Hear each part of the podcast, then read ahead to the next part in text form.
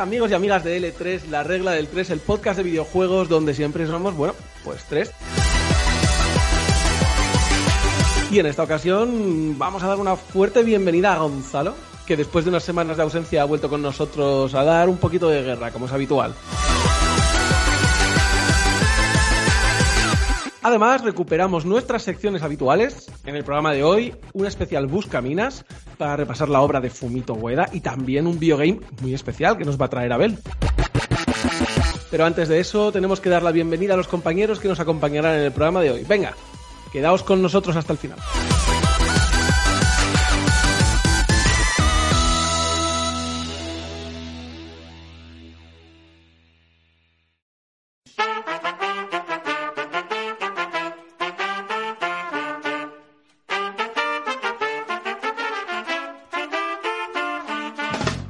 Que todo movimiento se rige por las tres leyes de la mecánica de Newton, este programa no podría avanzar sin sus tres patas, que somos nosotros. El primero, Abel Morán, que cuenta la leyenda que una vez le ganó a Kasparov eh, en Hearthstone en Diamante 5. ¿Qué tal estás, tío? Pues bien, estoy bien, estoy bien y, que por, y ¿para qué nos vamos a engañar? Eh, sí, le, le he ganado, no solo le he ganado, le he vapuleado. El, el intento Pero- defensa siciliana y tú le aplastaste ahí. Cazador impar puede a defensa siciliana siempre. Cazador impar te funde. Cazador impar, como te salga bien en quinto turno, no te ha matado. Ojo. Mucho cuidado con el cazador impar que... El que cazador impar es el jaque pastor del Hearthstone, ¿eh? No sé de qué estáis hablando. Eh, de, un mazo, de un mazo de Calla Hearthstone. Gonzalo que todavía no existes. Si no te he presentado, eh, eh, es como si no existieras en la radio. Pues sí, pues nada, muy contento de, de estar de vuelta con un programa que no es de actualidad. Me apetece bastante y, y nada, deseando empezar. Oye, por cierto, hoy nos hablamos también desde, desde la distancia, ¿eh? Ya me había acostumbrado yo a lo bueno a tenerte ahí cerquita. Ya, la verdad es que eso estaba, eso estaba chulo, ¿eh? A ver si para cuando Gonzalo se acerque por Madrid eh, cuadramos un podcast los tres juntos. Que Hacemos va el presencial, ¿eh? Alquilamos la, la Joy o, o una salita así pequeña, tampoco muy grande, ¿no? La Riviera tampoco, pero... Sí, o el Teatro Montalvo en Cercedilla, que me han dicho que tienen un bar cojonudo. Al final lo importante es el bar, tío, vayas a donde vayas. Eso es verdad, eso es verdad. Y nada, en segundo lugar, pero no menos importante, Gonzalo Díaz, que ya se había introducido brevemente hace un rato y se une, de nosotros, eh, se une a nosotros después de prácticamente dar la vuelta al globo, cual Willy Fogg. Cuéntanos, tío, qué tal esas vacaciones. A todos los que pensaban que después del especial de Halloween me habíais ya directamente despedido, eh, he vuelto. Claro, hemos estado como de casting, ¿no? Sí, yo creo que habéis hecho unas cuantas pruebas y, y, joder, eh, he de decir que algún candidato me ha dado miedo, pero, pero bueno, al final tengo el 50% de la empresa y eso, eso pesa más que todo lo que hagáis. Al final la sentencia judicial eh, nos ha obligado a, a hacerte indefinido. Bueno, al final, o, o, por, o por lo legal o por lo criminal. Bueno, por una razón o por otra, yo estoy encantado de que hayas vuelto con nosotros, Gonzalo, que te quedes mucho tiempo, no sé, no te, no te vuelvas a ir a dar la vuelta al mundo hasta por lo menos dentro de unos cuantos meses. Y eso, tío, que encantado además de que vuelvas pisando fuerte con una sección de las tuyas, además, bien currada, que tengo muchas ganas de escuchar. Pero bueno, antes de eso, finalmente presentarme yo, Pablo Sánchez de Rojas, como siempre, encantado de estar aquí y dar paso ya sin más dilación a las secciones del programa de hoy. Empezando, eso sí, por el recopilatorio de vicios habitual en forma de pantalla de carga, cargando.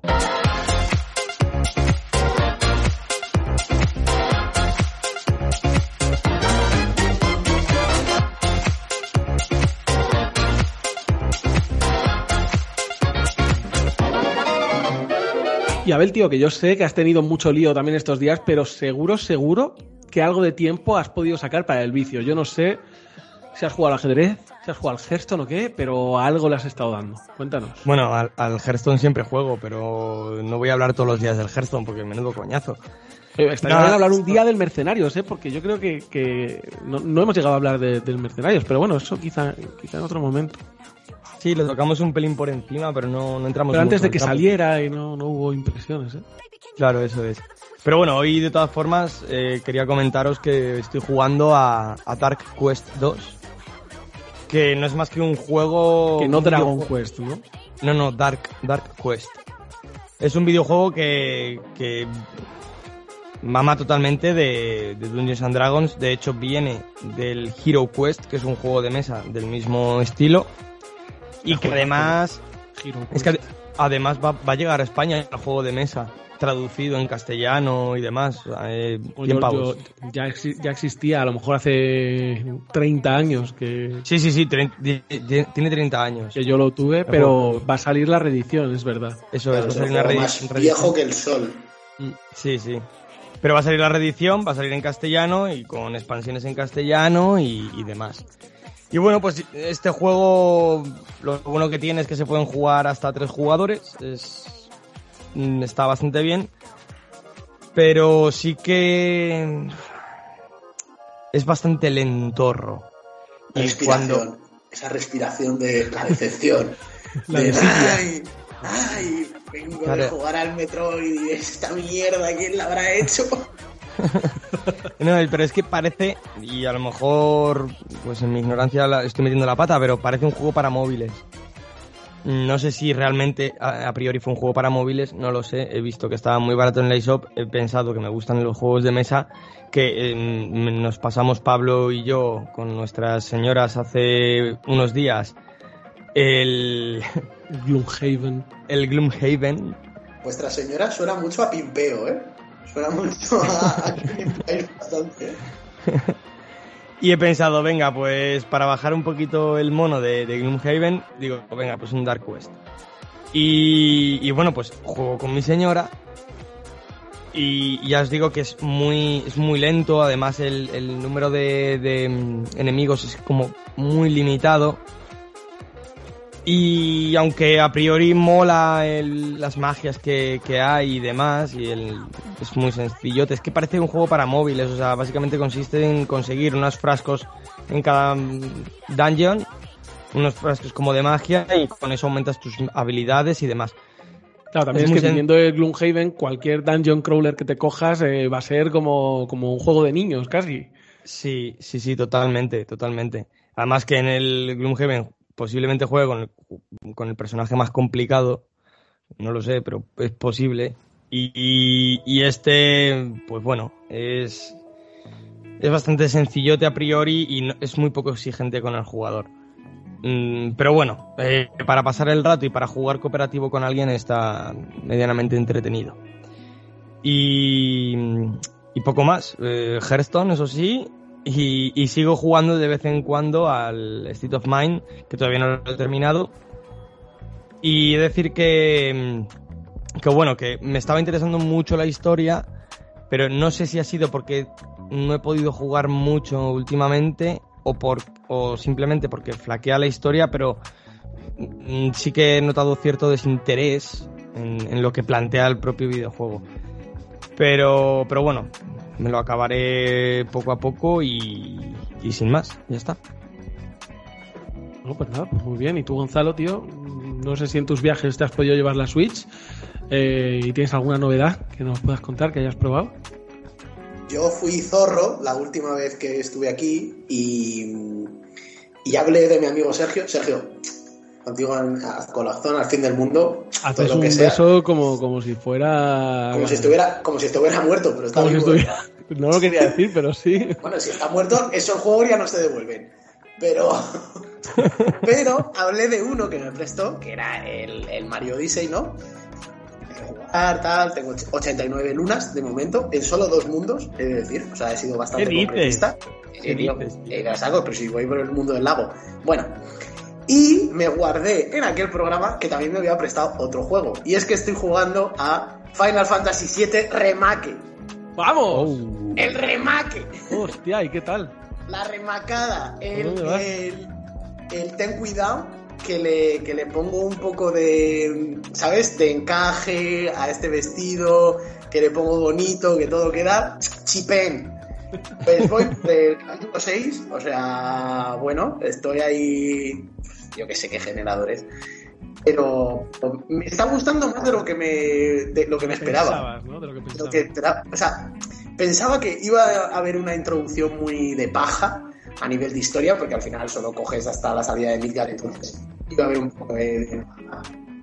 Los espectros tampoco lo, de momento lo entiendo mucho, pero eh, no sé, me, está, me, ha enganchado la forma que tiene de jugar. Creo que se hace bastante dinámico y que el, el sistema, sistema, de, de, el sistema de batalla a mí me parece la hostia. Sí, el sistema de combate me gusta bastante. O sea, creo que, que tiene así un poco este rollo del, del ARPG, ¿no? De, del concepto más de, de rol occidental, ¿no? De juegos como Diablo, con las habilidades que se cargan y demás en su entorno, obviamente JRPG, y que creo que es un sistema más pulido de combate que el que tenía ya el Final Fantasy XV, que era un poco repetitivo. Que, que en sí creo que también se hace un poco repetitivo por el machaque de, de, cuadrado que le metes a todo. Pero bueno, luego sí que tienes, a medida que vas teniendo más personajes y más materias, sí que tienes que hacer un poquito de pensamiento a la hora de las estrategias. Y sobre todo que con los jefes, con los jefes sí que se nota. O sea, para matarte a los cuatro matados que están por cada mazmorra, mmm, tira da que igual. te va.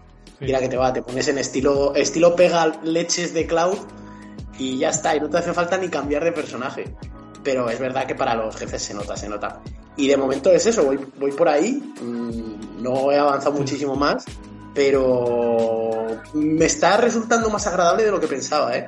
También es verdad que a lo mejor miro con ojos más benévolos una, un remaqueo de Final Fantasy VII, que no es mi favorito, que si me remaquearan otro, que ya a lo mejor. Te, te, te tocan el 8 y. Me tocan el 8 y, y a lo mejor les toco la cara.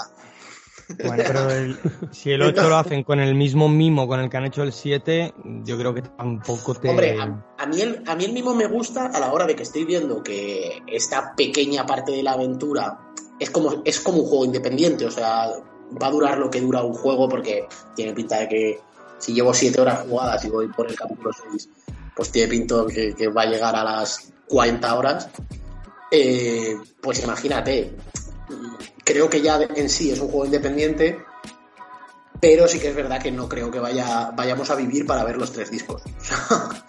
Entonces, creo que si esto lo hacen con todos, es terrible. O sea, hay mimo, hay lo que quieras, pero bueno, yo prefiero. Van a tener que ir un poco más al grano en los siguientes, yo creo. El primero, así como introducción de la parte de Midgard y tal, pues ha estado bien hacerlo Sí, claro, lo dilatas mucho, ¿no? Para que la experiencia dilatado, sea sí. plena. Pagamos por completo realmente. Pero bueno, mm, yo creo que se va a dilatar en el tiempo sus lanzamientos, que al final va a pillar otra generación nueva.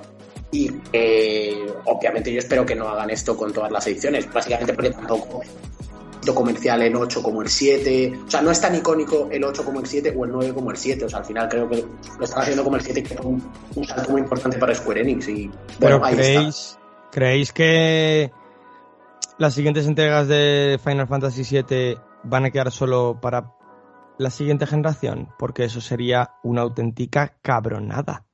O sea, Hombre, digo yo ya- que ya tendrán te que digo yo que sacarlo. pa- ya te digo yo que para Play 4 no va a salir el Sí. 7 Remake 2. No, Coño, tendrá que, tendrá que salir para las dos. No, no, no, no, no va a salir las dos ni para Porque ya, ya para cuando salga dentro de 3, Tres, cuatro años. o sea, yo me voy a 2023, 2024. Eh, o sea, la Play 4 va a estar más que muerta. Sí, la Play 4. Entonces no tiene sentido. Piensa que lo estamos pensando un poco desde el prisma actual de joder, me compro el, el- la primera parte para Play 4 y luego me dejan aquí tirado. Claro, pero es que hay 100 millones de usuarios de Play 4. Hay más de 100 Ya, millones. pero o sea, también es, es la estrategia que ha hecho, por ejemplo, ¿no? Que, que la edición de Play 5 sí que es el Integrate, ¿no? Que incluye todos los DLC, o sea, el DLC y toda la historia. O sea, yo creo que ya han pensado un poco con el salto de la gente que se ha comprado la Play 5, el, el que si te compras el Final Fantasy VII Remake para Play 5, pues tengas como todo el contenido porque va a continuar ahí. Joder, pues yo no me lo había planteado, pero me parece un- una gran putada. Bueno, A mí no me parece tan gran putada. Y, y empezando por simplemente que, como dice Gonzalo, Final Fantasy VII Remake, parte 1, si lo queremos llamar así, es, Es un juego es un totalmente juego. autoconclusivo. Sí. Quiero decir, es como si.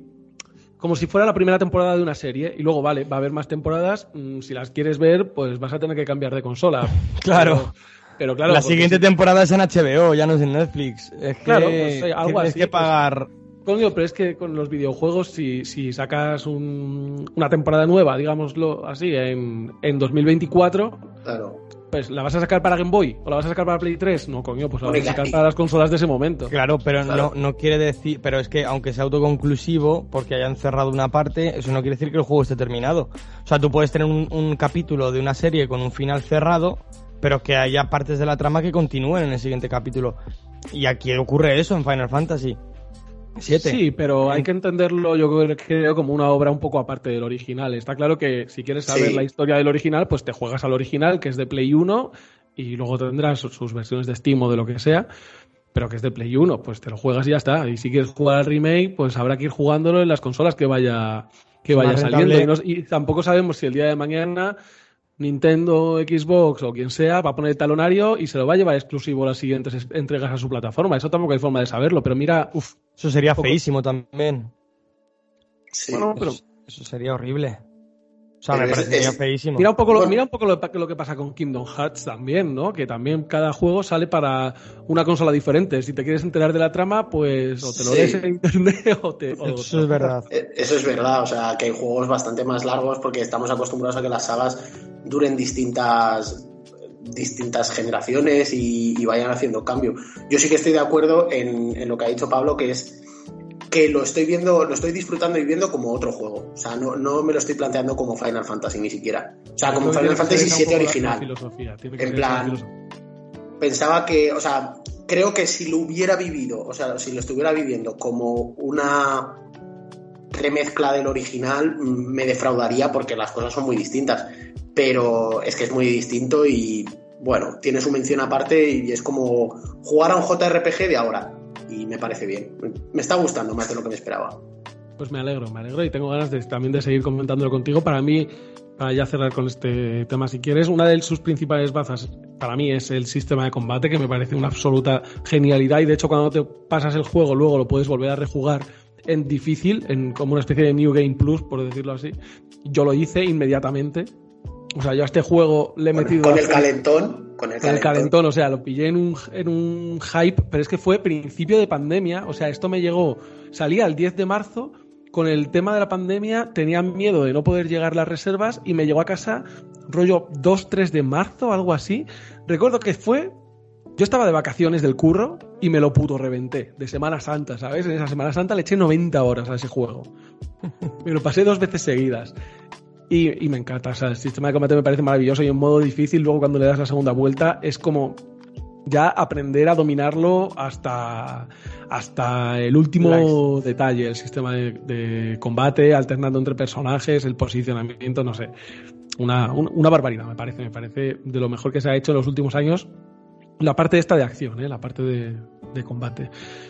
Y bueno, para mí, para no entrar tampoco más en detalles, su mayor efecto sí que sería eh, la duración. O sea, para mí, es verdad que le habrían caído muchos palos, pero si durase 15 horas este juego y le quitasen un poquito de paja, un poquito de, misiones secundarias de buscar gatos por Midgar y cosas así, si le quitasen toda la broza, ya se acercaría mucho más a la perfección. Pero bueno, esto ya digo que es mi, mi opinión. Hay gente que hay gente que piensa que, pues, que si, si el juego te da euro por hora, por así decirlo, pues, pues mejor, ¿no? En mi caso, en mi caso no. Pero bueno, yo creo, ¿has terminado ya, Gonzalo? ¿Alguna otra, otra cosita? No, Pablo, dinos a qué estás jugando tú, Pablo. Eso, dínoslo. eso, eso. Vamos. ¿Para qué estoy jugando? Yo me he pasado el Tales of Arise, por fin. Aquí inserto Wow. un sonido de aplausos. Después de, de 60 o 70 horas, tampoco voy a comentar cosillas que ya he ido diciendo en programas anteriores, solo decir así como conclusión que me ha flipado el juego. ¿Qué has dicho? Que no tienes vergüenza, hombre. 60, 70 horas. Y lo dices así, como, como si sobrara el tiempo. Me ha quitado a mí esta mañana una hora Vodafone y me cago en su puta madre que está por ocupar la sede. A ver, 60, 70 horas, pero bien a gusto. Y todavía le sigo dando, ¿eh? le voy a seguir dando. Porque me lo he pasado, pero todavía hay cosas que hacer, como buen JRPG. Pero bueno, que me ha flipado. Que de hecho, la historia, que ha sido una de las cosas que ha sido bastante objeto de crítica, eh, a mí me ha gustado un montón. Tanto la historia como el, como el mundo, como, como los personajes. O sea, me parece que está bastante por encima de, por ejemplo, juegos como Dragon Quest 11, que se suele poner así entre los grandes JRPGs de la generación, ¿no? Y, Y bueno, aparte también el sistema de combate me parece una maravilla, que bebe mucho, por cierto, de este Final Fantasy VII Remake que comentabas, Gonzalo. Muy profundo, eh, muy currado. Eh, y nada, pues eso, como, como he dicho antes, sigo dándole. Tiene contenido postgame para aburrir.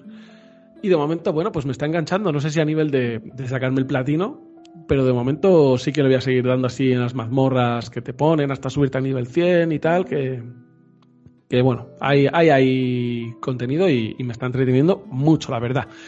Y otro que he estado dándole es Unmetal, otro gran juego que tenía pendiente, lanzado hace muy poquito por Fran Tellez, que es el creador de Anepic. Per- perdona, perdona, perdona. Un, meta- un metal. Un metal, un metal. Si está hecho por Joder. Fran Tellez y es español, es un metal. Un Y metal. yo llevo dos meses llamándolo un metal. Pues Unmetal o un metal, no sé cómo es, pero me está flipando también.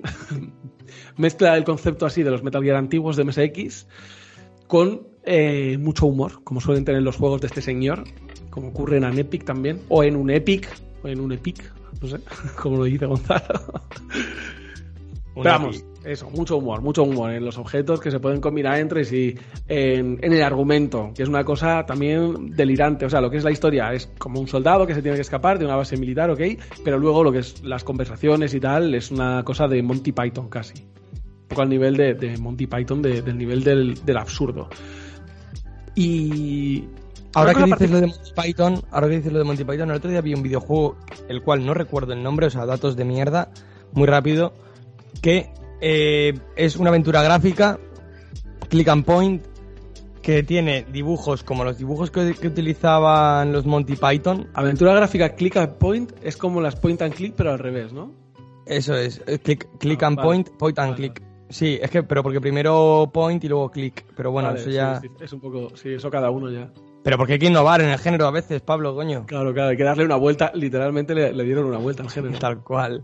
Y, y es también en tono de humor, pero con ese tipo de, de, de dibujos y de, y de arte. Que no recuerdo el nombre, joder, pero, pero me llamó mucho la atención. Sí, un poco datos de mierda, la verdad, si no te acuerdas del nombre. Ya, datos de mierda. Pero bueno, que alguien busque videojuego, dibujos Monty Python y saldrá. Click and point, porque es la, debe ser la única, yo creo. Claro. Y nada, siguiendo con el metal, una particularidad que tiene es que la historia se cuenta en forma de flashback. De hecho, es como un, es como un flashback doble. Es una cosa muy loca porque es como que el señor se está escapando de la base, pero te enteras de que, de que le está contando la historia como a un militar que le está interrogando. Y a su vez, un poco más adelante, te encuentras de que le está contando la historia de cómo le interrogaban para contarle cómo se escapó. Se lo está contando como a su novia barra mujer eh, en un viaje en coche y eso ocurre todo a la vez, se mezcla todo. Hay momentos en los que Jesse Fox, que es el protagonista, eh, cuenta la historia de una determinada manera, le hacen preguntas y, y luego cambia, ¿no? Y las cosas en el juego van cambiando. Hay momentos que te dan a elegir y, y el juego también se adapta a lo que hayas elegido en consecuencia. De hecho, no sé, estás en las alcantarillas y te preguntan si había ratas y si dices que no, que es lo que he dicho yo, dice el tío, no había ratas, no, había ardillas y aparecen un montón de ardillas y tú te conviertes en bellota y hay como una escena súper loca rollo Benny Hill de huir convertido en bellota por las alcantarillas. Qué maravilla. Qué Es- no sé, es muy maravilla. loco, es muy loco es, es una pasada. O sea, y a nivel jugable no es solo como por la coña, ¿sabes? Sino que luego a nivel jugable también está muy currado. Está súper chulo. Pablo, y sabes, este, eh, este tío hace los videojuegos, los videojuegos que tiene porque los hace solo, porque es que tanto un Epic como un Epic, como Ghost, como este por lo que estás diciendo que yo no lo he jugado, pero son juegos bastante potentes. Sí, sí que los son, sí son bastante potentes. Los hace él solo, quitando cosas que no puede hacer él, rollo em, la música no la hace él, el arte de, por ejemplo, el arte de los jefes de Anepic o el arte de, de los personajes que aparecían en las viñetas de diálogo tampoco lo hace él. Em, el doblaje, lógicamente, tampoco lo hace él. Bueno, claro, eso ya. Pero quitando Pues eso, sí me parece sí- que tiene- sí lo hace todo él. Bueno, y luego los ports. Los ports tampoco los hace él, creo que los hace el publisher. Rollo, él lo hace para PC y luego hay un publisher que se encarga de hacer la versión de Switch, la versión de consolas y todo. No, pues es tremendo este hombre, es tremendo. Sí, sí, es un maquinote, es un maquinote. A Epic lo petó, o sea, yo recomiendo a todo el mundo que no lo haya probado que juegue a Epic porque es un juegazo. Algún día le dedicaremos un, un ventana indiscreta. Pero, pero no será hoy, no será hoy, porque hoy tenemos otras secciones a las cuales vamos a dar paso inmediatamente porque ya esta pantalla de carga en la que estábamos inmersos ha terminado y podemos pasar a nuestra primera sección del día, de la noche, de la tarde. Biogame.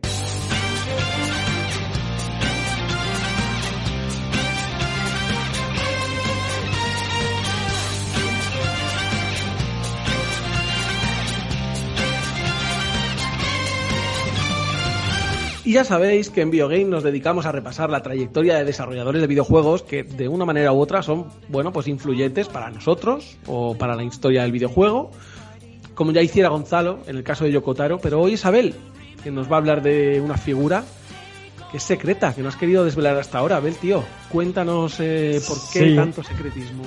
Bueno, porque quería haceros la, la pregunta, quería deciros que quiero hablar de, de alguien que sin, sin esta figura Nintendo no sería lo que es a día de hoy y que se podría considerar el padre de Nintendo. Así que decidme, ¿de quién creéis que voy a hablar? Aquí Gonzalo se está riendo porque lo, lo tiene, cla- lo tiene claro, ¿eh? Yo tengo un candidato también. Bueno, Pero si vas tienes- a hablar, Tú tienes un candidato. Es que yo voy a acertar ya de entrada. Entonces, claro, es difícil. O sea, es como. Decidlo. Eh, no, es que ya verás. Y acabad, seguro, que, y acabad- seguro, y acabad con mi agonía. seguro que seguro que pues, ahora me la lía como me la lió con el Metroid. Eres un liante, chaval. Eres un Satoru liante. Iwata. No, no, no. Uy, al palo, al palo. Que a Satoru Iwata no lo puedes mentar porque si lo dices tres veces delante del espejo, se te aparece Listen. ¡Listen! Se te aparece Navi y te da un machetazo en la espalda. Em, eh, yo voy a tirar por su compadre, eh, la persona más odiosa de todos los desarrolladores novels de Nintendo, eh, Shigeru Miyamoto.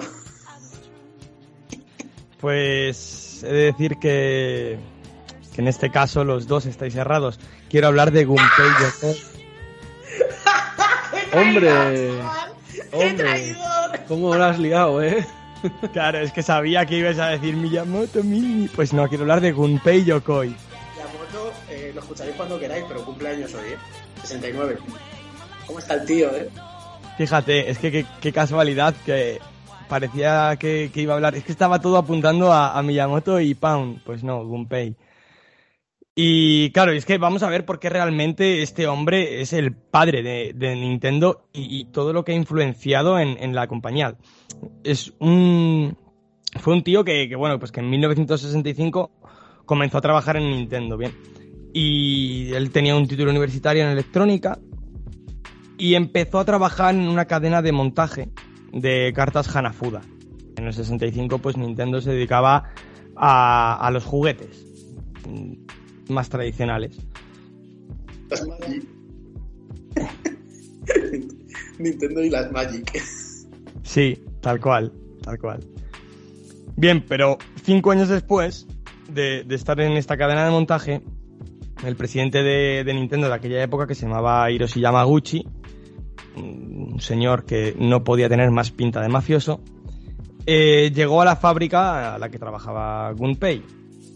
Y bien, encontró que Gunpei en sus ratos libres tenía un artefacto, un artilugio, el cual era como una especie de brazo extensible que con unas pinzas, con el cual le permitía agarrar objetos de, de- desde lejos y tirando de una cuerda el brazo se recogía y tú podías eh, agarrarlo. O sea, era, era un artilugio para vagos, básicamente. Pero eh, Hiroshi Yamaguchi dijo, esto hay que comerciarlo. Hay que comerciarlo ya, hay que ponerlo en venta, vamos a, fabricarlo y demás. Lo fabricaron bajo el nombre de Ultra Hand. Y vendió 1,2 millones de unidades, que para la época eso era una pasada, solo en Japón, claro. 1,1 millón 200.000 unidades me parece algo exagerado para un juguete. Y, y además que estamos hablando de 1970. Pero bueno, este hombre, para que veáis lo, el, el genio que era, es que llegó a crear una rumba en los 70, un poquito después de los 70, una rumba. Hombre, una rumbita, rumbita catalana. Sí, sí, rumba que tumba, con la rumba catalana. Era, era primo de Peret. Claro, era, era primo de Peret y, y tío segundo de, los de Estopa. El caso que esta, esta rumba llamada, llamada Chiritori eh, se controlaba por control remoto. O sea, básicamente en vez de controlar un coche, como que era, pues es un poco lo, lo, lo habitual, lo que nosotros conocemos, controlabas un aspirador. Me parece genial, pero creó el primer rumba eh, de la historia este tío. Aparte creó muchas más cosas, ¿no? Creó también eh, un test del amor. Porque no todo es dinero. A ver. Nintendo sí. Para Nintendo sí, pero en los 70 Pero todavía es, no. Es el test del amor de, de Abraham Simpson. No. No es ese. No es ese. Este consistía en un artilugio en el cual cada dos personas, cada una de ellas, eh, agarraba una especie de electrodo con la mano, con una de sus manos, y con la otra tenían que darse la mano. Y en, un aparato central veías una agujita que pasaba de 20 a 40, 60, 80 o 100 y veía tu compatibilidad. Y, y claro, esto puede parecer una chorrada, pero en los 70 y en la sociedad japonesa que mm, darte, darte la mano con alguien es como, ya si a día de hoy ya es, ya es algo extraño en Japón, ¿no? Pues en los 70, imaginaos, ese intimismo máximo japonés, pues él quiso romperlo de esta manera. También es verdad que se comenta que era muy mujeriego. Y, y seguramente llevaba siempre uno en el bolsillo. Pero bueno, Hola, guapa. ¿Quieres un test del amor? claro. Era, Eso es. era- era lo- hizo los vingueros, ¿no? También de allí. Dijo, ¿pero cómo estás? ¿Cómo estás? ¡Qué belleza! Hostia, qué asco, tío, de voz. Ay, madre. Bueno, aparte, aparte creo, creo muchas, muchas más cosas. Entre, entre ellas, creó el, el cañón de, de haz de luz de Nintendo, que, que fue el, el precursor de la NES, de el, zapper, el NES Zapper. O sea, el tío era un inventor. O sea, Sí, Total, totalmente. Totalmente. Pero esto que puede parecer una tontería eh, fue la apertura a Nintendo hacia el mercado occidental. O sea, gracias a, esa pistolita que tú podías disparar, eh, Nintendo se abrió camino en, Norteamérica. Y bueno, también creó mini arcades, como la, la típica máquina de las recreativas, la máquina arcade de toda la vida, pues creó minis. Y, y de hecho, el primer. mm, El, el NES Zapper, el que se conoce de la NES, el típico de matar eh, patitos y el perro se ríe de ti cuando fallas, ya creó él una, una versión.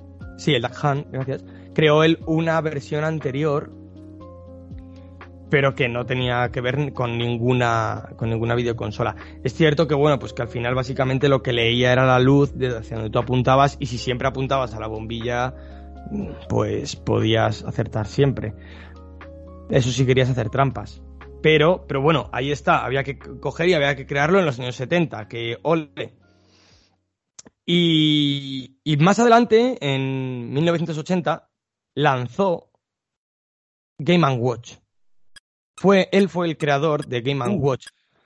Sí, sí, estaba en, en un tren de estos japoneses abarrotado en un, creo que se llaman tren, eh, tren rápido o algo así, a lo mejor Gonzalo sabe cómo se llaman, no lo sé.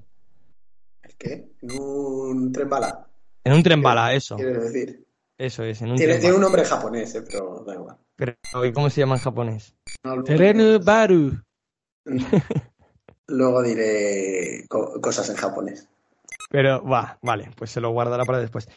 Bien, en este tren eh, vio que un señor, un ejecutivo, estaba jugando con su calculadora lo típico que hacíamos nosotros de, pues sí, 21 más no sé qué, más no sé cuánto, y le das la vuelta y pone el bebé. 80, 8008 y pone boobs. Con un 5. Con un 5 tú. tetas, tetas. Wow, eh. Pues bien, pues había un señor jugando a esto. Entonces Gunpei pensó, es que a lo mejor los juegos no son solo para niños. Es que mm, parece que, hay adultos que también quieren jugar y que quieren pasar su tiempo, en este caso, en, en- del tren, invirtiéndolo en algo más productivo a priori o divertido. Entonces, Gunpei, que tenía una filosofía muy de vamos a reutilizar lo antiguo, creó la Game Watch, utilizando la tecnología de las calculadoras que habían salido mm, seis años antes, las calculadoras para el público normal y las calculadoras con la típica pantallita solar y demás, y con la tecnología de pantalla LCD, que básicamente la- el LCD lo, que vemos es que cuando tú enciendes el, Game Watch, en este caso, todo se enciende y cuando hay determinadas partes que se apagan, acaban mm, haciendo un dibujo. Bien. ¿Qué ocurre con esto? Pues que creó la primera. Creó la primera, vendió muy bien, muy bien. Todo el mundo tenía una, una Game Watch y, pues bueno, pues Hiroshi Yamaguchi le dijo Gunpei, Gunpei Yokoi, mira a ver si te haces otra, anda que esta ya, ya aburre, hazte otra. Pero Gunpei solo tenía pensado hacer una, realmente. ¿Qué ocurre? Pues que hizo otra. Y en Japón hay una, una especie de filosofía con que no hay dos sin tres. Y lo, lo implementan hasta en los aspectos más cotidianos de la vida. Por lo que Y en los podcasts, como la regla. Son muy de la regla del 3. Eso es. Ahí, ahí, ahí. Bien. ¡Vamos! Muy bien. Pero en este caso no, no, no se paró en el 3. Hizo 59 títulos más. Creó 59 Game Watch distintas. ¿Qué ocurría con esto? Pues que la gente, pues un poco que se, se cansaba al final de, del, mismo, del mismo juego. Y, muchos acababan tirándolos. De hecho, se vieron versiones distintas, eh, incluso unas que ahora mismo no recuerdo el nombre, pero que se veían, es, es mi dilema, no recordarme, no, no, no recordar las cosas, pero eh, recurría a un espejito en el cual, el cual proyectaba eh, la imagen en otra pantalla y mm, no sé con qué efecto, no sé con qué fin, pero eh, unos modelos que a día de hoy valen, son bastante más caros que la Game Watch normal. Pero con la Game Watch no solo creó la Game Watch, sino que creó una de las cosas más importantes que tenemos todos, no solo la industria del videojuego, sino que creó la cruceta. Él fue el inventor de la cruceta. Hostia. De manera que, claro, eh, si os dais cuenta, la cruceta de Nintendo es una cruz, como tal. Si vas a la de Sega, está dentro de un redondel. Si vas al mando de Play 1, realmente son botones. Pero la cruceta como tal la creó este, este tío. Este tío pasó de. que a día de hoy puede, puede parecer a lo mejor una chorrada, pero en aquella época, ¿cómo pasas tú de tener un joystick de arcade, que incluso existían mandos con, con joysticks para videoconsolas, y decir, bueno, voy a crear algo para no tener que jugar, para jugar de una manera más cómoda. Este hombre creó la cruceta y dio paso a que los mandos mm, se puedan jugar como jugamos con ellos, de la manera en la que jugamos, y gracias, gracias a e- a él. Ese es, es otro de sus inventos más, más tops, por así decir. Sí, Pero bueno, voy a-. Sí, sí, más influyentes, totalmente. Mm, De hecho, está patenta- la cruceta de Nintendo está patentada, por eso no hay ninguna cruceta como la de Nintendo. O sea, no, no se puede. eh, eh, bueno, se, se puede, pero tendrías que pagar la patente.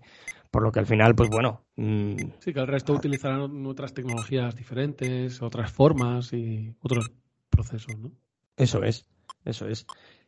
Pero bueno, volviendo un poquito para atrás, eh, ¿qué ocurría? Que pues tras estos 59 títulos la gente mm, muchas veces los antiguos, los títulos antiguos que ya tenía de Game Watch, los, los acababa tirando. Tenías 25 distintos en casa y la gente los acababa tirando a la basura. Y, y esto pues a Gunpei no le, no le gustaba, ¿no?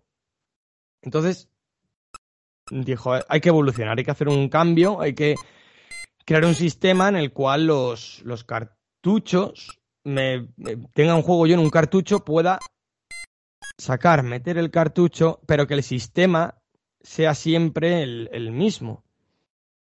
Y de esta manera, pues eh, creó la Game Boy en 1989. Que es cierto que el sistema de cartuchos ya existía anteriormente. Pero, bueno, él dijo, vamos a hacer esto en un modo portátil. Además, él, antes de esto, él estuvo trabajando también en... él le gustaba llevarse la videoconsola, ¿sabes? A tirarle a los palomos.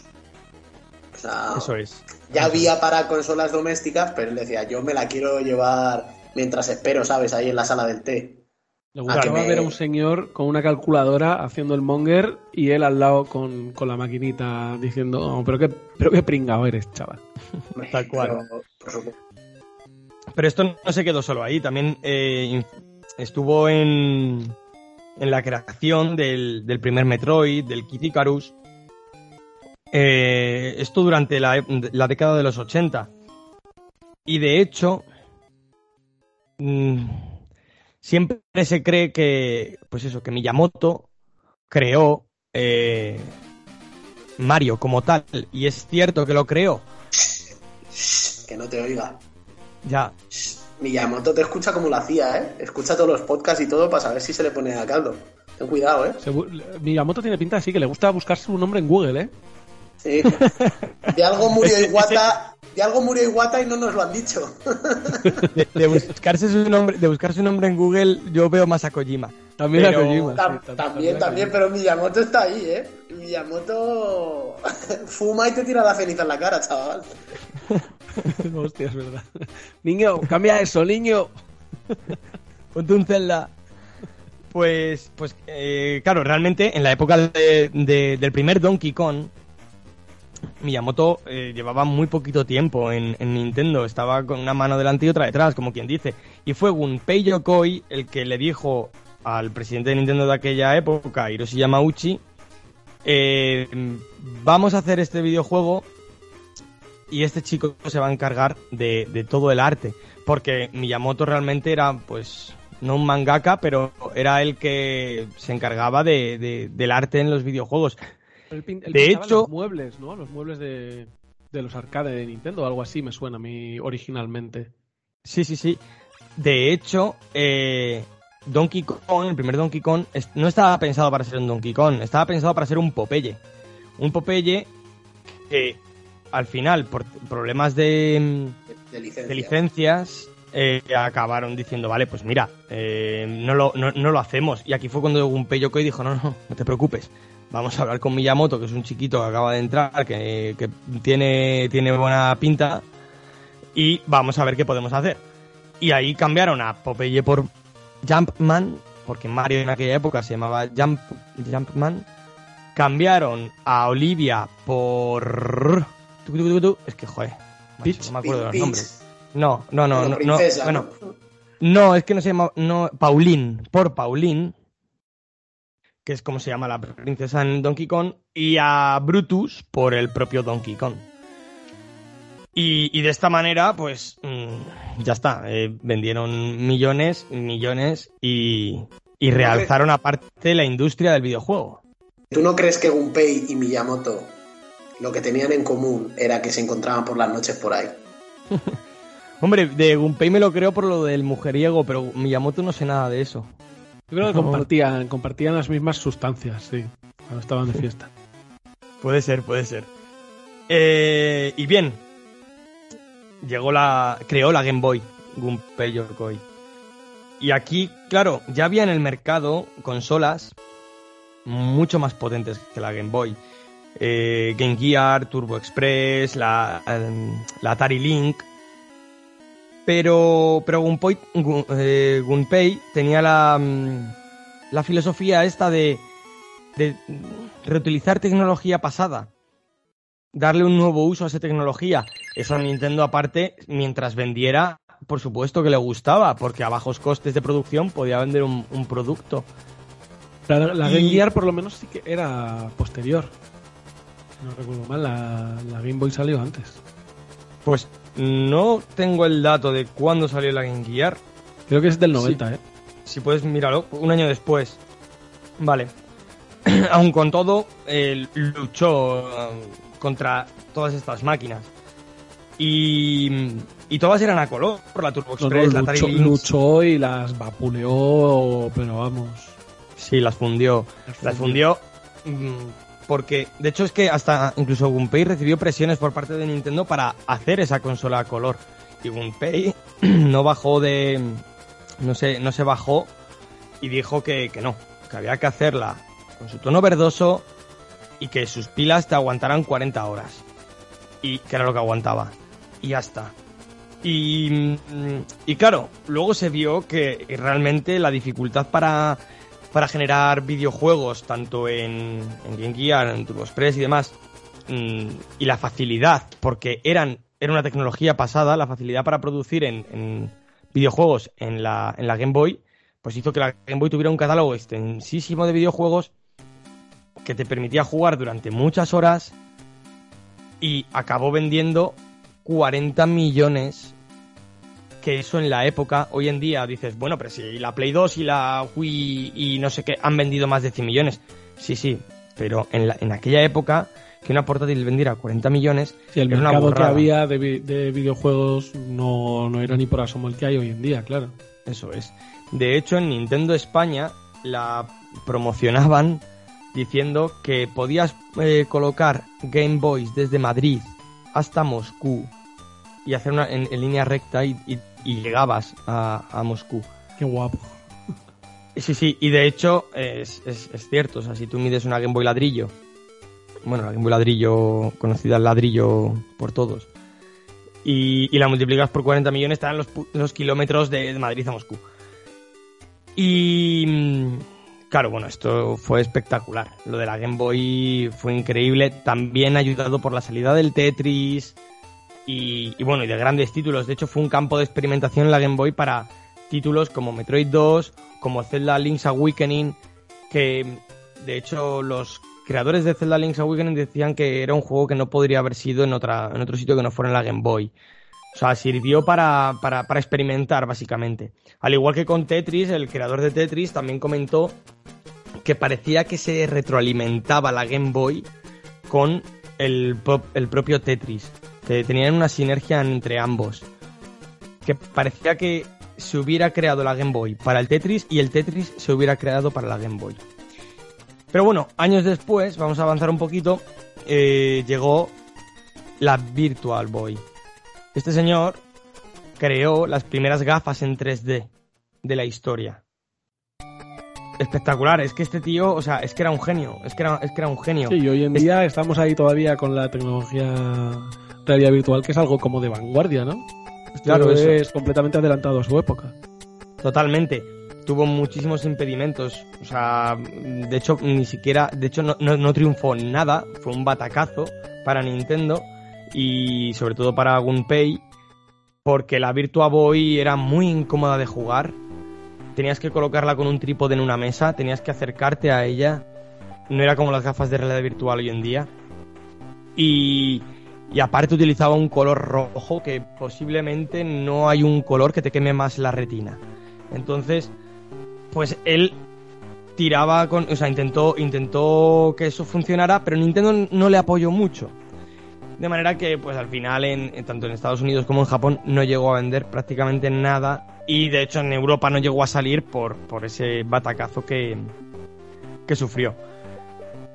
Tanto fue así que mm, ese batacazo, aquí hay teorías, hay... No, se sabe muy bien qué ocurrió porque hay testimonios suyos diciendo que él, tras Virtual Boy, iba a dejar Nintendo. Pero también se comenta que por parte de Nintendo se le empezó a hacer un cierto bullying, entre comillas, algo así como si ya eh, ese batacazo no existiera. También entiendo que tras años de éxitos y éxitos la gente está esperando a que tengas un fallo. Y eso es así, eso pasa con todo, pasa con los deportes, pasa con los actores, pasa con, con todo, con todo. Y, y no se sabe muy bien por qué, pero mm, el 15 de agosto de 1996, a tan solo dos días de que saliera al mercado la Game Boy Pocket, él dejó Nintendo. Pero siguió trabajando, porque este hombre era, es que era un, era un genio, no podías parar todo lo que tenía en la cabeza. Y bien, tras dejar Nintendo, tras trabajar durante 31 años, fundó su propia compañía, Laboratorios Koto, en Kioto lo hizo. Y desarrolló la Wonder Swan, que la desarrolló conjuntamente con Bandai. Y, y era una consola que me parece muy curioso porque se parecen bastante a la Game Boy Advance, cosa que esta consola salió en 1999 y la Game Boy Advance salió en 2003. Y era una consola que, que tenía dos crucetas en el lado izquierdo, no como las de Nintendo evidentemente, porque aunque él creara la, la cruceta, no la patentó él, la patentó un trabajador suyo a nombre de Nintendo, porque él no quería hacer el papeleo. Entonces, eh, tenía dos crucetas en el lado izquierdo y dos botones en el lado derecho. De manera que tú podías jugar a la consola portátil como una Game Boy Advance, entiéndase, en modo horizontal, pero también podías ponértela en vertical y utilizar la cruceta de arriba, que ahora estaría en el lado izquierdo, y la cruceta de abajo, que ahora estaría en el lado derecho, como botones. Me parece también una, una genialidad ese doble uso, de que, ahora lo estamos viendo a veces en la Switch, hay muchos juegos en la Switch, que jugando en modo portátil pu- puedes eh, girar la consola y, y ponerla en vertical para ju- minijuegos como en el Mario Party y demás. Y, pero este hombre ya, ya creó algo parecido. Me parece impresionante. Sí, sí, la verdad es que es una pasada. Yo lo que pasa, claro, jugando en horizontal, a mí es donde le hubiera echado en falta los cuatro botones principales, digamos a la derecha solo tiene dos y es en modo vertical cuando tienes cuatro y cuatro, ¿no? Claro. Pero vamos, que aún así mm, me parece que, que, pues sí, lo mismo, una genialidad, ¿no? Es que este hombre me parece que, que todo lo que hace, pues con el talento que tiene, con el derroche de, de talento, pues saca cosas interesantes. Lamentablemente yo creo que la Wonder Swan no tuvo, no tuvo al final tanto éxito, ¿no? No tuvo mucho éxito. Pero bueno, volviendo al tema de los botones que dices tú, ten en cuenta también que en aquella época eh, el mando de la NES tenía dos botones, la Game Boy tenía dos botones, el mando de la Game Boy Advance tenía Bueno, dos has- botones. Claro. Pero has dicho 99 era ya o algo así. Sí, era el 99, pero la Game Boy Advance no había salido todavía, salió en 2003. De hecho, es que parece que el diseño de la Game Boy Advance está prácticamente calcado del, de, de la Wonder Swan. Pero bueno, es verdad Pero no has Eh, dicho antes que se fue el señor dos días antes de que saliera la Game Boy Advance de Nintendo. No, ¿O la Game Boy. Color. La Ah, la Pocket. Pocket, la Pocket, es verdad. Sí, Sí. sí. en el 96. Y, mm, y bueno, eh, es verdad que la Wonder Swan no triunfó mucho. Pero, pero también es verdad que sí que recibió bastantes títulos potentes. Llegó a recibir incluso Final Fantasy. Y tienen un, Sí, un, tiene un, un catálogo que aunque no es muy extenso, sí que tiene grandes títulos. No sé a día de hoy cuánto puede costar una de esas consolas portátiles, pero mm, vamos, me aventuro a decir que, que deben ser bastante caritas. Lo malo de todo esto, que Gunpei nunca vio el lanzamiento de la Wonder Swan. Porque murió dos años antes.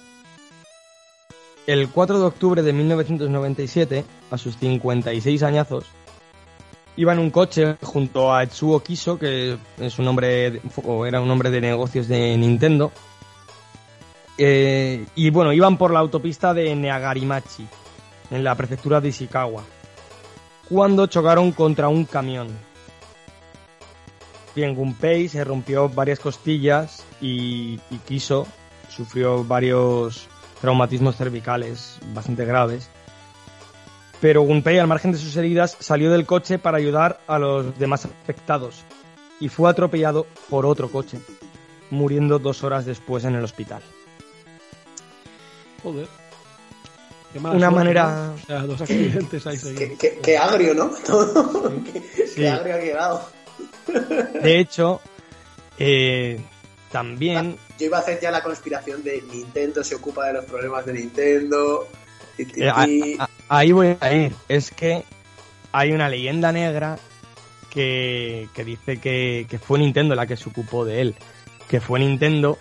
Ahí porque estoy además yo. es que el presidente de, de Nintendo de aquella época tenía una pinta, ya lo he dicho antes, pero es que tiene una pinta de absoluta. Absoluta. Y. mm, pues bueno. Ahí está leyenda negra. Que realmente tampoco se, se sustenta con nada. Es cierto que puedes decir, bueno, es que ese teoría- señor es estaba teoría de haciendo. la especulación, de, de la conspiración, ¿eh? Sí, sí, sí, sí, totalmente. Totalmente. Pero es verdad que puedes pensar, Yo le creo, hermano. puede- puedes pensar, este señor estaba haciendo una especie de Game Boy Advance antes de que saliera la Game Boy Advance cuatro años antes. Y, y es un genio, realmente Nintendo sabía el genio que era y dice, no quiero competir contra él. No lo sé. Pero, eh, más allá de la tontería, eh, es un hombre que había trabajado 31 años para Nintendo y que de hecho Nintendo, a día de hoy, tiene mu- mucha filosofía de Gunpei Yokoi. Eh, otra de las filosofías de Gunpei Yokoi con respecto a que se reutilizaran las cosas antiguas es que él metió en la Game Boy Color el hecho de que se pudieran utilizar los cartuchos de la Game Boy original. Y eso lo hemos visto en toda la transición de todas las portátiles de Nintendo. En la Game Boy Advance se podían utilizar los de la Color. En los de la, Ne- en los de la DS se podía utilizar los de la Advance. En los de la 3DS se pueden utilizar los de la Advance. O sea, los de la, los de la DS, perdón. Eh, sigue manteniendo parte Nintendo de la filosofía de Gunpei Yokoi a día de hoy. Y, y posiblemente sea el mayor genio que ha tenido la industria, el ma- mayor genio creativo e inventor de, de la industria, ya no digo de los de Nintendo, sino de posiblemente de, de todos los videojuegos, de toda la industria del videojuego. Y, y poco se habla de él. Eso es verdad, ¿eh? que es una figura un poco que ha quedado relegada al ostracismo de alguna manera, no, no por nada, sino porque quizá ha habido otras que le han acabado eclipsando, como el propio Miyamoto dentro de Nintendo, incluso, Sí. Que Nintendo lo borró del mapa. pues no sé, no sé, pero quizá también yo creo que tiene bastante importancia el hecho de que quizá por aquella época todavía en la industria no estábamos tan habituados a, a reconocer a los propios talentos con nombre y apellidos, ¿no? Y de hecho muchas veces ya se sabe que en los títulos, en los títulos de mm, eh, antiguos, en los juegos antiguos, que incluso los programadores es- escondían sus nombres, su, su nombre y apellido, sus, los que, lo que sería hoy en día los créditos, lo escondían porque los- el juego al final se publicaba a nombre de Nintendo, a nombre de la compañía que fuera, y no, no aparecían ellos reconocidos de ninguna manera, ¿no? Entonces, sí que es verdad que más en la actualidad, por ejemplo, con el propio Hideo Kojima, que siempre lo mencionamos en este programa, pero es que es verdad que es ejemplo de muchas cosas, que fue de los primeros que ha ido labrándose incluso a sí mismo el nombre de no, a Hideo Kojima Game, dirigido por Hideo Kojima, todo eso, que siempre nos reímos mucho, es uno de los grandes contribuyentes a que se reconozcan las propias figuras del creador en los videojuegos. Miyamoto también, por supuesto, se ha conseguido labrar su propio nombre por méritos propios y también a partir de ahí muchos otros. Pero yo creo que quizá un poco por la época, ¿no? Este Gunpei Yokoi pues Sí. se ha quedado ahí un poco en el, en el limbo, ¿no? Un poco desconocido. Y es una pena también. Es, sí, es una pena. Pero es verdad que eh, años después la industria también lo ha, lo ha sabido reconocer. De hecho, hay un juego para la PSP que se llama Gunpei. Hay otro para la DS que también se llama Gunpei. Dando pues ese pequeño homenaje a, a esta grandiosísima figura de, de la industria del videojuego.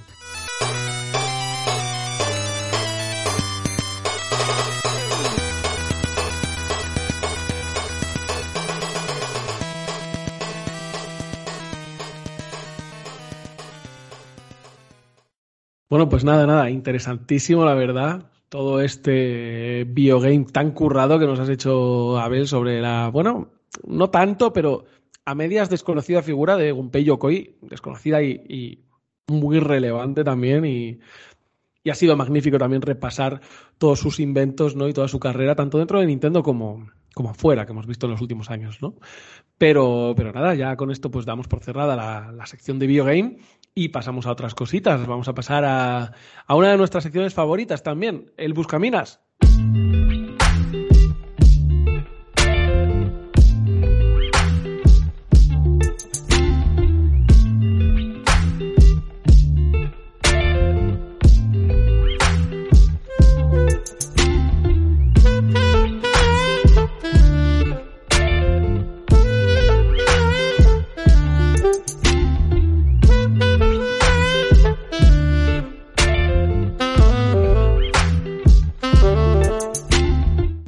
Buscaminas, ya sabéis que damos datos curiosos, hablamos de leyendas urbanas e historias, bueno, más o menos desconocidas del mundillo. Y hoy Gonzalo nos va a hablar de un universo que es fascinante, verdaderamente un telar que ha sido zurcido a través de diferentes juegos y a través de distintas generaciones de consolas también, pero siempre muy vinculadas a una única compañía también, a una única mente, de la cual, por cierto, yo me declaro admirador absoluto. Gonzalo, te cedo la palabra y me reclino para disfrutar de esta maravillosa historia con la que nos vas a deleitar. Bueno, yo hoy vengo a contaros una teoría, una idea que circula en la comunidad gamer desde hace ya varios años y que eh, aún así ha causado multitud de discusión y todavía se encuentra sin un final reconocido ni, ni bueno, unas afirmaciones oficiales por parte de los desarrolladores que nos hagan dejar de, confabular a las espaldas de, de, la narrativa y el lore real de, de, de, los títulos de los que voy a hablar un poquito, ¿no? Y es que hoy vengo a hablaros del Uedaverso.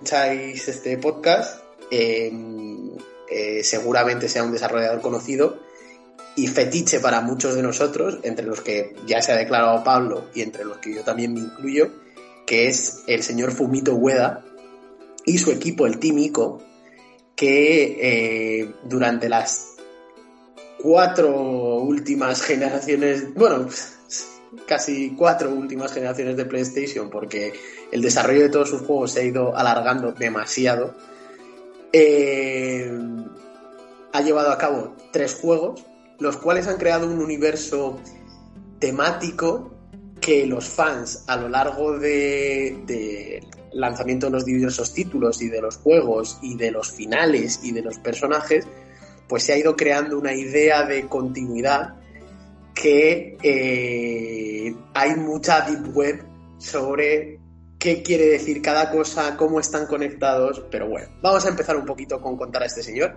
Este señor, eh, su relación con Sony empieza a finales de los 90, cuando él pues tenía 25 años, no sabía muy bien qué hacer con su vida, y entonces en la consola de Sony hubo un juego que le encandiló, que le decidió para ser desarrollador para Sony, que es... Eh, os, aquí os invito a que hagáis una apuesta sobre qué juego es porque jamás lo vais a aceptar. De, de Play 1, claro, entendemos, de ¿no? Play 1, Play 1. Pero el ICO de qué consola es? De Play 2. De Play 2. Pues no sé. Pues a ver, un juego que pueda haber influido la obra juego, de Ueda. Un juego que, no, no, no que haya influido, sino que Ueda era un, un desarrollador de 25 años que tampoco sabía muy bien qué hacer con su destino. Era el, el, típico, pues esto, pues como hemos hablado Miyamoto, ¿no? Que era más artista, o, o el propio Kojima, que era más guionista, ¿no? Pues este era un chaval que estaba aquí en medio, que también, teniendo en cuenta la oferta de empresas que había, pues decía, joder, pues, ¿por qué me voy a? ¿Por qué ¿hacia qué empresa me voy a yo ceder mis, mis, servicios como desarrollador? Y él, pues hubo un juego en PlayStation 1 que le decidió para en, plan de voy a trabajar para Sony. Necesito trabajar para esta empresa porque he visto que tienen la valentía de hacer cosas diferentes. Tienen la valentía de ser una empresa pues un poco nueva dentro del mundo del videojuego y que me va a dar la oportunidad, a mí en concreto, pero en general lo que estoy viendo es de arriesgarse un poquito, de hacer cosas distintas. Pues si no lo vais a decir, lo voy a decir yo, obviamente, que es parapa de, parapa de rapper. Hostia, parapa de rapper. Parapa de rapper fue un juego que a Fumito le, le voló a la cabeza y dijo, esta gente eh, están hechos para mí. Pero ya había trabajado antes, ¿no? Para la Saturn. Sí, pero que, que, es como el cambio de directriz. O sea, los trabajos que hacía eran menores para ser una mente del desarrollador al cargo. Era como en plan de, joder, pues si estoy haciendo aquí el, pintarrajeo eh, y yo tengo una idea o un guion de un para un videojuego, pues mm, de repente vio en Sony un juego que fue un exitazo en Japón, pero que fuera de Japón, pues también es conocido, aunque bastante menos, pero es en plan de, bueno, pues Sony ha puesto todo el pescado en, en una presentación gorda para presentar un juego que realmente es un poquito de nicho. Y además lo presentó, yo creo que en su momento se presentó al lado de Crash Bandicoot o algo así, ¿sabes? O sea, de un juego que ha pasado a la leyenda junto a otro que era bastante nicho, que era cuando Sony hacía buenas presentaciones, no como el State of Play último. Entonces, sí. Entonces, una vez. Céntrate, Gonzalo, céntrate que estás en el Buscaminas, ¿eh? ¿eh? una vez entró en su compañía soñada, pues él y su pequeño equipo tenían un proyecto, ¿no? Realizar un videojuego he dicho lo de las generaciones de, las consolas y no lo he dicho equivocándome. Y es que en el primer momento Team ICO iba a crear ICO para PlayStation 1. Pero el amor por el detalle que tiene este hombre y un poco la dificultad técnica a la hora de, de la idea que tenía sobre las luces, las sombras, ciertas limitaciones técnicas de PlayStation 1 le llevaron a que el, desarrollo se prolongara y acabará saliendo en, PlayStation 2. Y esto es algo que se va a repetir bastante además. Eh, ICO, que acabó saliendo en 2001, no fue un gran éxito realmente de, mercado, pero sí que es verdad que a lo largo del tiempo, el boca a boca y sobre todo las críticas también de la prensa, eh, lograron ensalzar al título al, panorama internacional. Y es que hay que entender que en el momento en el que estamos, eh, los lanzamientos se, se, realizaban en diferido, ¿no? Primero se realizaba sobre todo en el mercado nacional y viendo el éxito que eran capaces de acumular los títulos en Japón, pues las distribuidoras se planteaban el lanzamiento al mercado internacional. De ahí que por lo menos, por ejemplo, vemos ¿no? muchas veces en, títulos de PlayStation, Sega Saturn, eh, incluso PlayStation 2 todavía continuaba así, que vemos que en Japón podías eh, tener tres veces eh, la cantidad de títulos de lanzamiento que, se, que llegaban a Europa y por eso hay muchos juegos que siguen siendo desconocidos aquí en Europa o en América, por lo que bueno, eh, al final ICO se acabó lanzando y fue un poco más este, ya digo, este entorno del boca a boca el que llevó a que ICO alcanzara unas ventas decentes, simplemente. Em, de hecho es que tuvo reedición, porque yo recuerdo claro. algo así, ¿no? Como que salió, fue como muy tapado, como un sleeper de esto que llaman, ¿no? Y al final el tema del boca a boca, o incluso no sé si ya de cara a la campaña de lanzamiento del propio Shadow of the Colossus, reeditaron el ICO, que ahí fue cuando lo compré yo. Le, pasa, le pasa un poco este lo que en cine no se llama el, la joya de, de, videoclub. Le pasa un poco, yo creo, ese concepto, el concepto de un juego que no, no lo petó en el lanzamiento, no fue un, un más buy, pero sí que a lo largo del tiempo se ha ido creando a su alrededor un nicho de fans brutal por el sistema de juego que tiene, por la narrativa que, que, va haciendo que a lo largo de los años se haya retornado a este juego. Y, es, y efectivamente, o sea, Shadow of the Colossus realmente, que es el juego más importante y hablaré un poquito más de él. O sea, de todos voy a contar un poquito cómo ha ido el desarrollo del Timico. Luego voy a entrar un poco en la temática y luego voy a hablar de, de la merda.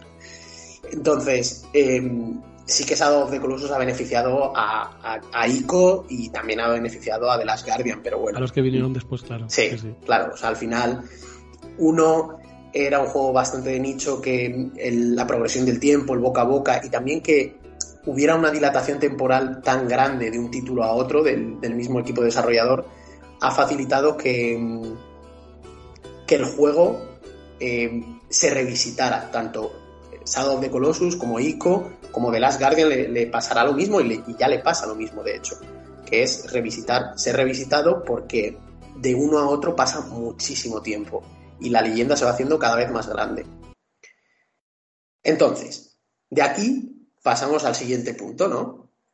El punto es Shadow de Colossus.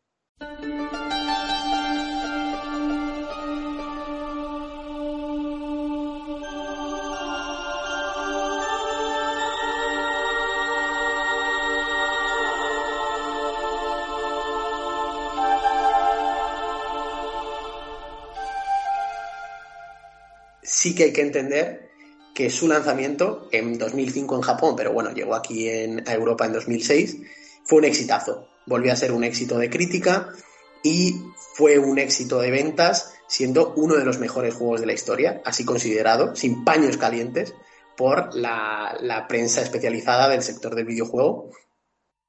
Y eh, en el E3 del 2006 pues todo el mundo estaba pendiente, sobre todo del lanzamiento de PSP, ¿no? Porque era el gran evento de Sony en ese momento, pero todo el mundo también estaba mirando a Timico, ya que dentro de Japan Studios pues era un exclusivo de Sony y les miraban en plan de, joder, lo habéis petado con de Colossus, no tendréis un proyecto nuevo. Y pues uno de los trabajadores del equipo desarrollador de Fumito Ueda pues dijo que estaban en desarrollo de un juego muy muy bueno pero del que todavía era muy pronto para hablar y que ya que tanto ICO como Shadow of the Colossus pues llevaron cuatro años de desarrollo cada uno, pues que no se sabía. Entonces, Además es que lo describió así, ¿eh? Lo describió así como muy, muy bueno. Sí, sí, dijo, es que es muy, muy bueno. Y ya, claro, la gente lo que necesitaba. Claro, ya vivíamos en una época incipiente de Internet, de YouTube. La gente empezó, el hype voló por las nubes. Se empezaron a buscar filtraciones de imágenes, filtraciones de diseño, vídeos, nombres y, sobre todo, dentro de los nombres, que aquí es cuando viene el japonés, a ver, eh, Hitokui no Toriko. Buah, es que casi se te cambia la voz y todo, se te cambia el tono de la voz. O, lo que es lo mismo, Toriko, el águila gigante come hombres. Lo que a la, a la postre se convertirá en Trico.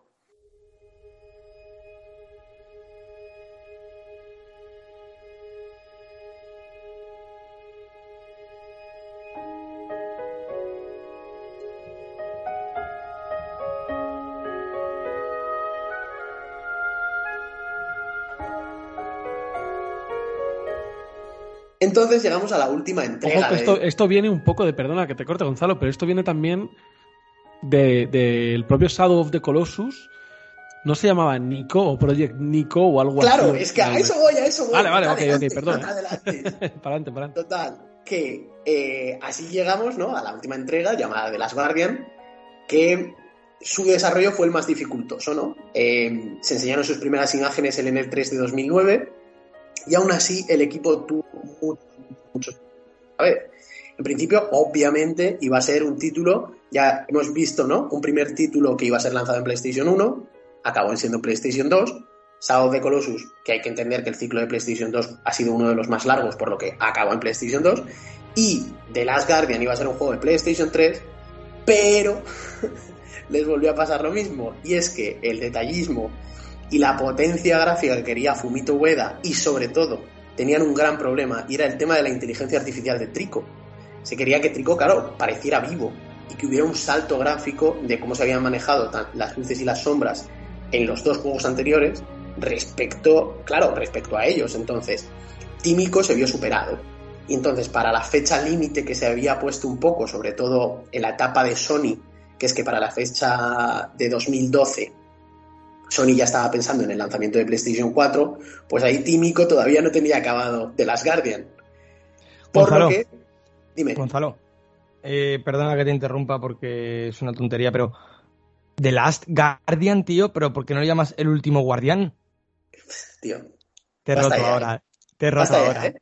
No, Nemesio. Pero con cosas graciosas. Aquí estamos hablando en serio.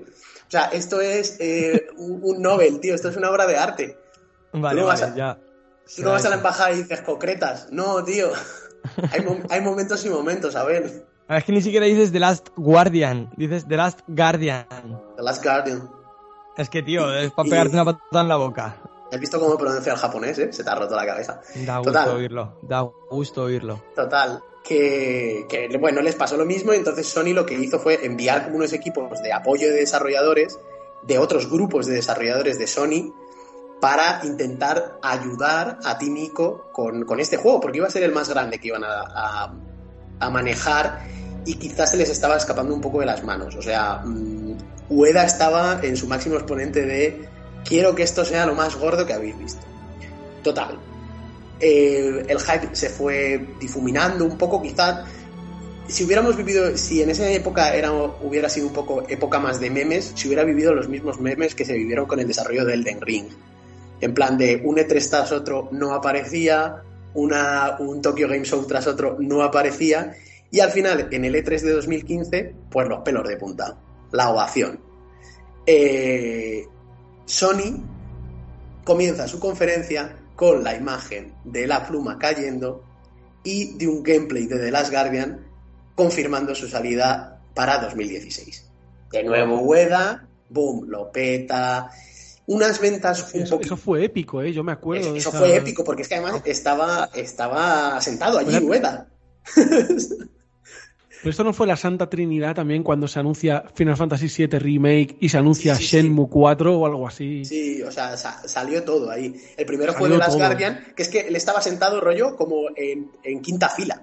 O sea, Además, que cuando sacaron el juego, se levantó, saludó, total, le hicieron como mil fotos y se en plan de, bueno, esto es, eh, bueno. Quizá The Last Guardian al final eh, alcanzó unas buenas ventas, no lo que se espera clásico de un triple A, pero unas buenas ventas, con una buena crítica y quizá mm, a nivel de mainstream sí que se le achacó un poco de ser continuista y sobre todo vivíamos en 2015 por lo que hay que entender que la gente le pedía un poquito más de Call of Duty al juego.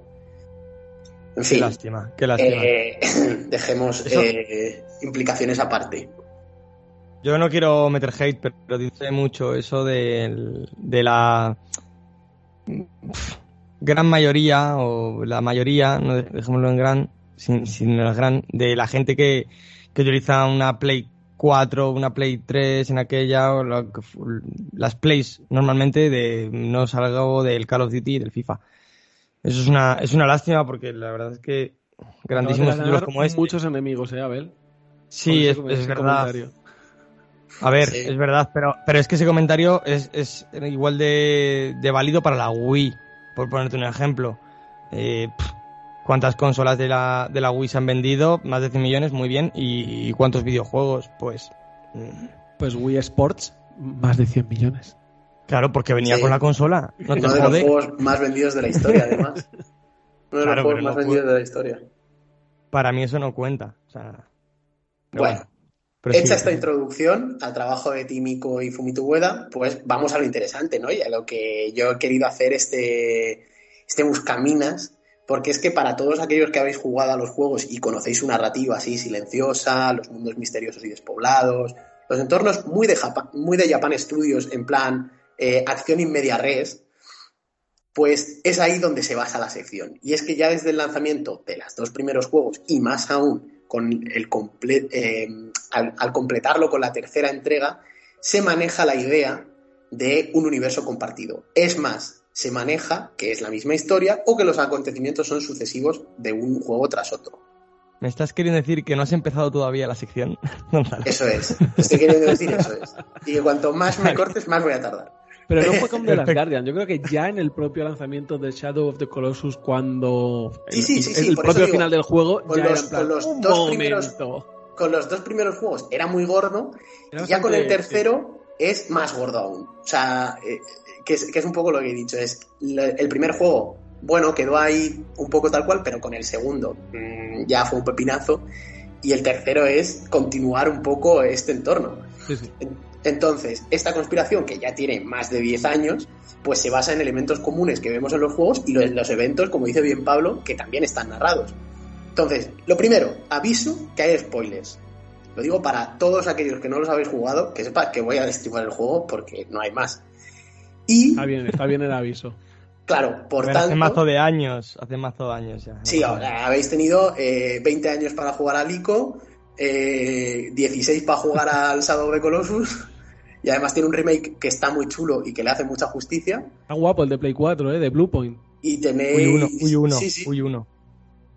Tiene un remake, sí. Tiene varios, ¿no? El Shadow of the Colossus. Bueno, tiene un remaster, creo. O sea, ya un Sí, tiene remaster. un remaster completo. HD, pero como, como la reedición que dices también del ICO, que también está mejor.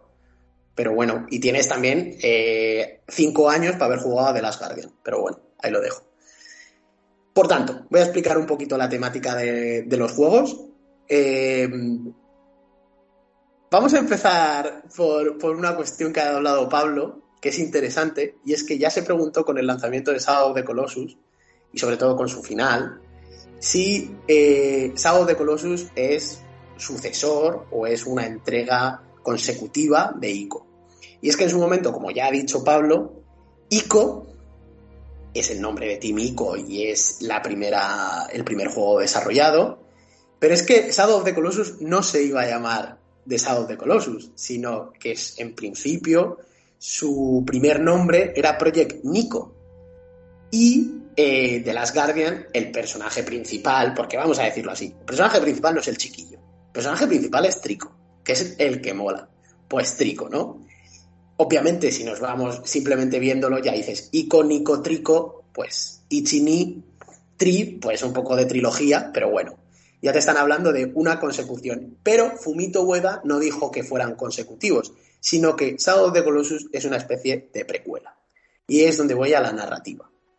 Porque voy a empezar por Shadow of the Colossus, ya que Shadow of the Colossus ¿no? nos lleva a, a Warden, que nos, nos coge como todo. Eh, una acción in media res, el señor con su, con su querido caballo, al que luego echarás mucho de menos, y con Mono, la cual se ha sacrificado porque en principio contenía una maldición, un mal inenarrable, y él decide que va a ir a las tierras prohibidas porque le han dicho, o se conoce, que hay un santuario donde eh, un señor, un tal señor Dormin, que entre otras cosas le voy a llamar por su sobrenombre, que se llama el, el Señor del Valle, o Master of the Valley, que tiene mucho que ver con otra cosa, pues este señor le promete el oro y el moro, básicamente le dice, yo te reviva a Mono si me haces un encarguillo. Y es que tienes que ir a 16 sitios a pegarte con unos bichos que son más grandes que tu cabeza y, y ya verás, ya verás que eso va a estar bien, re bien, requete bien. Total, que efectivamente damos caza a esos colosus de, diferentes tamaños, diferentes formas, morfologías muy diversas y que todos ellos van a tener mm, cosas interesantes que hablar sobre los elementos comunes que luego trataré. Tras esto lo que vemos es que eh, nuestro protagonista se vuelve malo maloso, pero malo maloso tras la actuación de los aldeanos. Los aldeanos obviamente tienen prohibido ir a las tierras prohibidas, todos saben que ahí está el mal, por lo tanto van varios guerreros con un sacerdote. Y tras atravesar el corazón de Warden y ver cómo se convierte en el malo, malo maloso, eh, Dormin, reencarnación mala malosa, pues solo queda una solución, y es que el sacerdote tire la espada de luz de nuestro protagonista a un pozo de agua y le purifique, entre comillas, absorbiéndole y acabando el ciclo.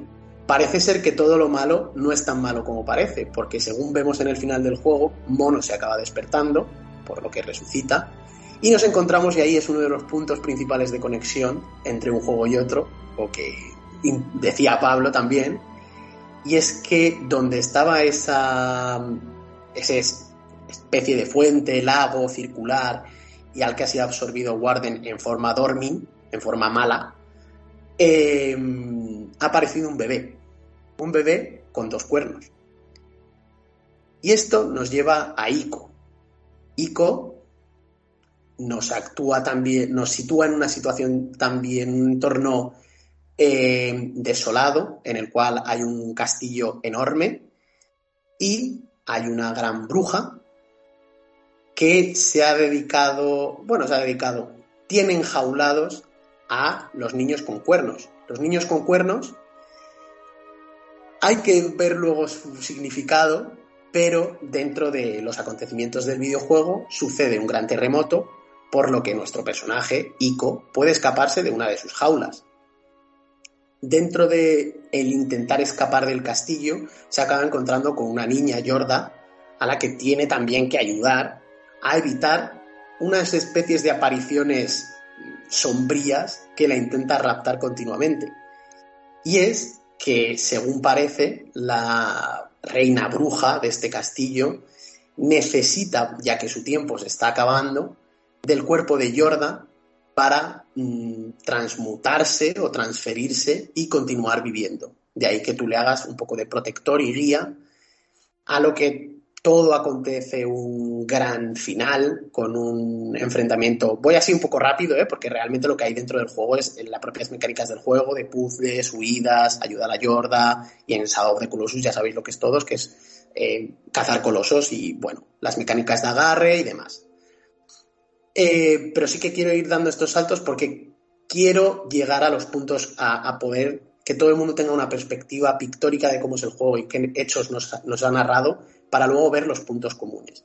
Y es que, bueno, al final Yorda es capturada, es convertida en una estatua y tú tienes un enfrentamiento con una espada poquito mágica con unos relámpagos y con unas sombras. Después de tener todo el juego, un palo, un palo. es, lo, que tiene. Pero bueno, ¿qué, más quieres que un palo? Si es que el juego no va de violencia, por eso les falta Call of Duty. ¿Por qué no va de violencia? Total, que efectivamente tiene una espada con unos rayos, bastante chetadilla, y ves que los enemigos que acosan un poco la estatua de, de son unas sombras con cuernos y unos ojos así como poquito color azulado turquesa. Bueno, curiosos.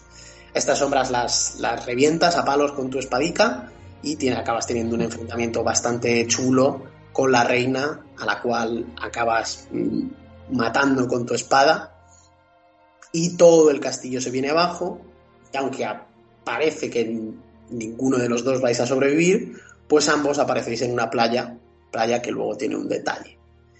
Y esto ya nos lleva al último juego. y es comiéndose una sandía, ¿eh? Sí, sandía. Pedazo de sandía. Cuando piensas que no, que, ya se ha acabado todo, porque eso se derrumba bien derrumbado, ¿eh? O sea, vamos, un buen desmantelamiento. Y esto nos lleva al último juego, y es que en el último juego vemos que eh, Trico forma parte de una serie de creaciones de un Master of the Valley, del Señor del Valle, que el cual habita en una torre que tiene como una antena mm, eh, rarísima con la que da órdenes a estos bichos. Estos seres así un poco quiméricos entre ave, eh, mamífero, los cuales van mm, protegidos por una armadura y se dedican a ir a las aldeas humanas para sustraer a los niños marcados y llevárselos a este señor del valle a una forma como de alimentación energética o de alimentación del alma para que él recupere su poder y vuelva a ser lo que ya fue. En estos eventos, obviamente, pues eh, nuestro protagonista humano es eh, raptado dentro de su labor diaria, la que realiza Trico junto con sus hermanos que son iguales, pues es raptado de su aldea, porque obviamente Trico ve en él las señales de la maldición, que son lo necesario para que sean llevados para Dormin o Neodormin, Y bueno, en el viaje de vuelta Trico es alcanzado por un rayo, lo que hace que eh, pues te vomite, porque realmente los, los devoran para luego ser vomitados. Eh, y esto comienza la relación que tienes con Trico. Y un poco la empatía de él no se fía al principio de ti, porque obviamente pues su labor era raptarte, como quien dice, y los humanos sois malos. Y eh, poco a poco te vas ganando su confianza, vais superando eventos en un paraje castillo bastante desolado, porque lo que sí que se notan de las Guardian es que el poder que este señor del Valle quiere tomar de nuevo eh, se nota porque es bastante deficitario, es decir, hay pocos guardianes, los guardianes que hay sobre todo que están contra los invasores humanos y para evitar que los que las creaciones quiméricas que tiene el Señor del Valle se revelen, pues sí que están esta serie de símbolos que dan un poco de terror, pero eh, es todo un paraje bastante derruido. Simplemente al final mm, acabas teniendo un enfrentamiento con el Señor del Valle y pues acaba ganando el amor porque el amor es lo que hay en las obras de Fumito Ueda, porque Ico no deja de ser un chico conoce chica. Si, algo nos enseñó el cine e Interestelar es que el amor es la fuerza más poderosa del universo. Eso es, para nada la gravedad. no, no, no. El amor. Total, hablando un poco de la narrativa de los juegos, pues vamos a la clave de, las conspiraciones, ¿no? Que son los elementos. Oye, me ha gustado, antes de que pases a la conspiración, me ha gustado mucho el repaso así medio mm, eh, cronológico que has hecho, porque además es una cosa que, que, en el juego, en los juegos viene como muy deconstruida, ¿no? No solo ya entre juego y juego, que ya hay que, hay que hilarlo, ¿no? Uno tiene que hilarlo, sino dentro de los propios juegos también pues Shadow of the Colossus al final tiene mm, tres o cuatro secuencias de narrativa, no tiene más. Y el propio Trico, tú has dado un poco, tú has comentado también el planteamiento del juego, pero de este planteamiento no te enteras hasta bien avanzado el juego, ¿no? es todo silencio, es como, como Ico, no hablan entre ellos. Sí, sí, es, es todo silencio, tú empiezas ahí, no sabes dónde estás ni por qué. Y, el juego tiene muchas cosas maravillosas, ¿no? Más allá de, de todo el tema de la historia y tal que estamos tratando, la relación, pues igual que ocurría en Shadow of the Colossus entre eh, Wander o, Wanda y, el caballo con el niño y, Trico son es una cosa increíble y Trico también es a nivel de inteligencia artificial lo comentabas tú también al principio es una cosa maravillosa cómo te ignora, pero te ignora como lo haría un animal de verdad. claro, es que ese, ese era el, salto que quería, que quería experimentar Fumito Ueda, ¿no? O sea, yo creo que una de las claves, todos los juegos tienes un, un protagonista que veremos en común que está maldito, y todos tienen un coprotagonista que es su principal apoyo y que es realmente el que tiene dentro el bien o el mal, ¿sabes? O sea, y en principio es el bien. y ese coprotagonista un poco antagónico, claro, en, el, en Ico es otra persona, pero en Shadow of the Colossus y en, y The Last Guardian no. Y, yo creo que funcionó también la relación de, de Warden con su caballo y fue tan empático todo y tan emocional todo, cómo lo vives y bueno, cómo se pierde el caballo y ya es el acabose que está muy relacionado con lo que va sucediendo a lo largo del juego. Es un momento terrorífico también cuando, cuando se cae agro el caballo. Agro esto, es que no me de hecho, el nombre. Sí, a mí tampoco, pero me ha llegado. Y cómo te ves incluso desamparado en lo jugable de cómo te habías ya hecho a, jugar eh, con el propio caballo también para, para, solventar pues los propios enfrentamientos contra los colosos y tal, y de repente te ves ahí, estás prácticamente eh, indefenso, ¿no? como, en, la, como en la historia interminable, ¿no? Cuando el caballo cae en la ciénaga. Sí, oh Dios mío, ¿por qué ocurre esto? No. Y que eso dura la vida, ¿eh? En, el... dura la vida para que te duela más. Pues sí, o sea, de todas formas, Fumito eh, ya de pequeño le gustaba tener animales mm, vivos, digamos vivos con los que interactuar e incluso le gustaba animarlos, le gustaba dibujarlos y más de más adulto animarlos, llevarlos a la, animación. O sea, el tío realmente tiene un interés por, la propia vida animal. Eso es. en, el caso del caballo se ve mm, de forma brutal porque yo creo que es uno de los mejores caballos que se, que se había hecho hasta ese momento. El propio, el propio movimiento, cómo, cómo el caballo te obedece pero no siempre, ¿no? Igual que pasa de forma más, más eh, acuciada en, The Last Guardian con, las órdenes de Torico, en el caso del caballo tú sientes cuando estás montado a él, sientes cómo, cómo le guías, pero a la vez el caballo tiene voluntad propia y se comporta de una forma súper realista y por supuesto Es la animación y todo eso es una cosa increíble para una Play 2. Es una cosa, vamos, otro nivel. Sí, es de, es de locos el juego. O sea, es que es de locos. Los, los tres juegos son de locos. Bueno, pero venga, venga, pasa ya a la, Sí, la con- teoría. con- continúa. la teoría Continúo con lo que. Mira, voy a basar mi conspiración en tres elementos para mí comunes. Para mí y para, y para la comunidad de internet a la que pertenezco de conspiranoicos de Fumito Ueda. El primer elemento común son los cuernos. Los tres juegos tienen personajes protagonistas con cuernos. Y los cuernos marcan eh, una de las partes interesantes. Y es que Ico, Ico es una maldición. Es la maldición de los cuerpos que encartan nuestros protagonistas. Y es porque hay una parte muy importante de la filosofía yin y yang dentro de los tres videojuegos. Y es que todos los personajes son capaces de albergar luz, pero todos los personajes albergan una parte de oscuridad. Eso es súper importante. Vemos que los cuernos en Nico son evidentes porque están en su personaje protagonista, mientras que los cuernos en Warden salen cuando se está convirtiendo en Dormi, es decir, cuando ya se está convirtiendo en malo. Y los cuernos eh, de protagonista súper, súper heavy son los cuernos de Trico. Otra de las partes importantes para mí, puntos comunes en todos los juegos, es la aparición de las sombras, o las sombras como elemento central del videojuego.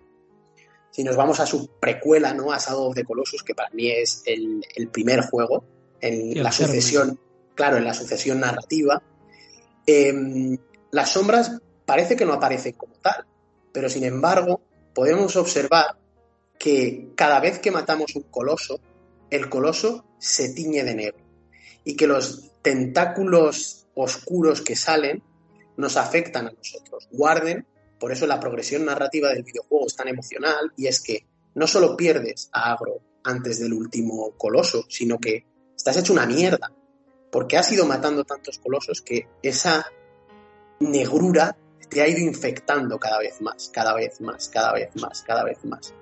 Es un momento, además, con, muy poderoso para mí. Y cada vez que derribas a un coloso y que en cierto sentido te llegas a sentir mal por, por haber, haber ido voluntariamente a acabar con la vida de una criatura indefensa por puro egoísmo, porque al final es, es, es por una razón Claro. puramente egoísta. Y ese momento en el que el coloso cae y tienes unos segundos para moverte antes de que los tentáculos te alcancen, siempre intentas huir, buscar al caballo, eh, esquivar, no puedes hacer nada. Los tentáculos te acaban infectando y apareces en ese templo, ¿no? Con, ahora, lo, lo comentarás.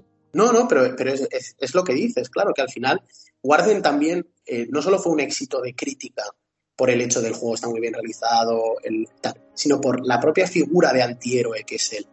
Es lo que tú has dicho, o sea, no vas a cazar a unos colosos que son una amenaza.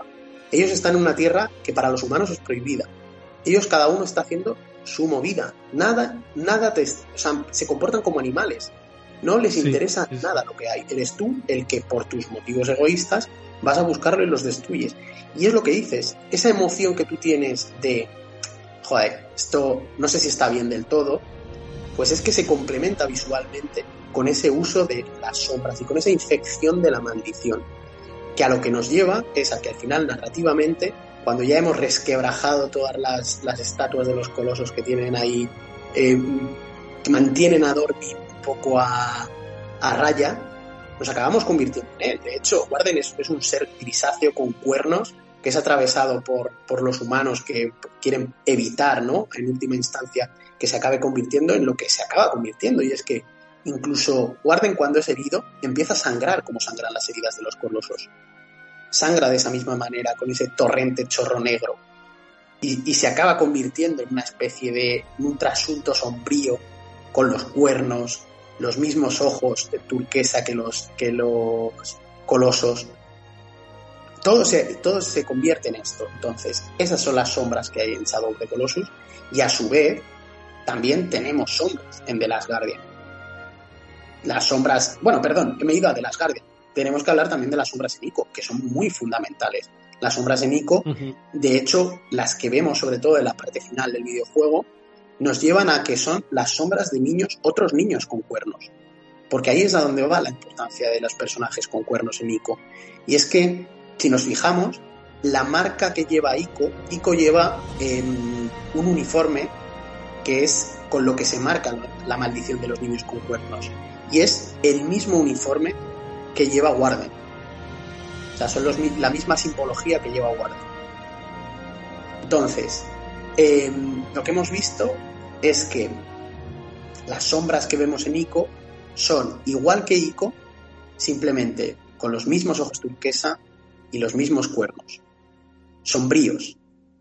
Al mismo tiempo, también en The Last Guardian, también vemos a los guardianes de sombra, que son guardianes así rocosos, que son los que persiguen a nuestro personaje protagonista humano. Todos sombras, sombras y más sombras, y dentro de ellos otro color, que es a lo que voy con el tercer punto civil, que es el uso de los colores. Y es que podemos ver que en el apartado artístico son juegos que parecen relativamente simples, ya que manejan sobre todo principalmente una paleta de colores bastante limitada, con cuatro colores principales, el rojo, el negro, el turquesa y el blanco, tal cual. Y esto voy otra vez a reformular la teoría del yin y yang, y es que em, igual que todos los personajes contienen mal, todos los personajes contienen bien. Y el bien está representado de diversas maneras. Em, no solo con el blanco, que es un clásico, sino que el turquesa tiene cierto punto benévolo o está relacionado con la fuerza espiritual o del alma. Como vamos a ver, dentro de los colosos, los colosos tienen los ojos turquesa cuando están en su modo pacífico, digamos. Cuando están en su modo, estoy aquí, en la charca, déjame en paz. Y al mismo tiempo, cuando los escalas, puedes ver como debajo de su piel negra hay como unos ríos turquesa. Cuando los acabamos matando, efectivamente se libera esa sombra, esa negrura que ataca a Warden. Pero también somos capaces de ver que en los puntos en el mapa, cuando es el final del juego, en los que hemos ido matando a los colosos, se despide un haz de luz hacia el cielo eh, totalmente blanco.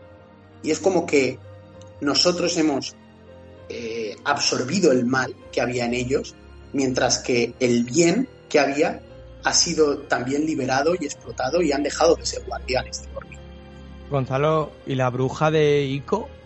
¿Cómo, ¿Cómo iba vestida? Ico, la bruja de Ico es negro, pero tiene turquesa también y tiene una parte blanca.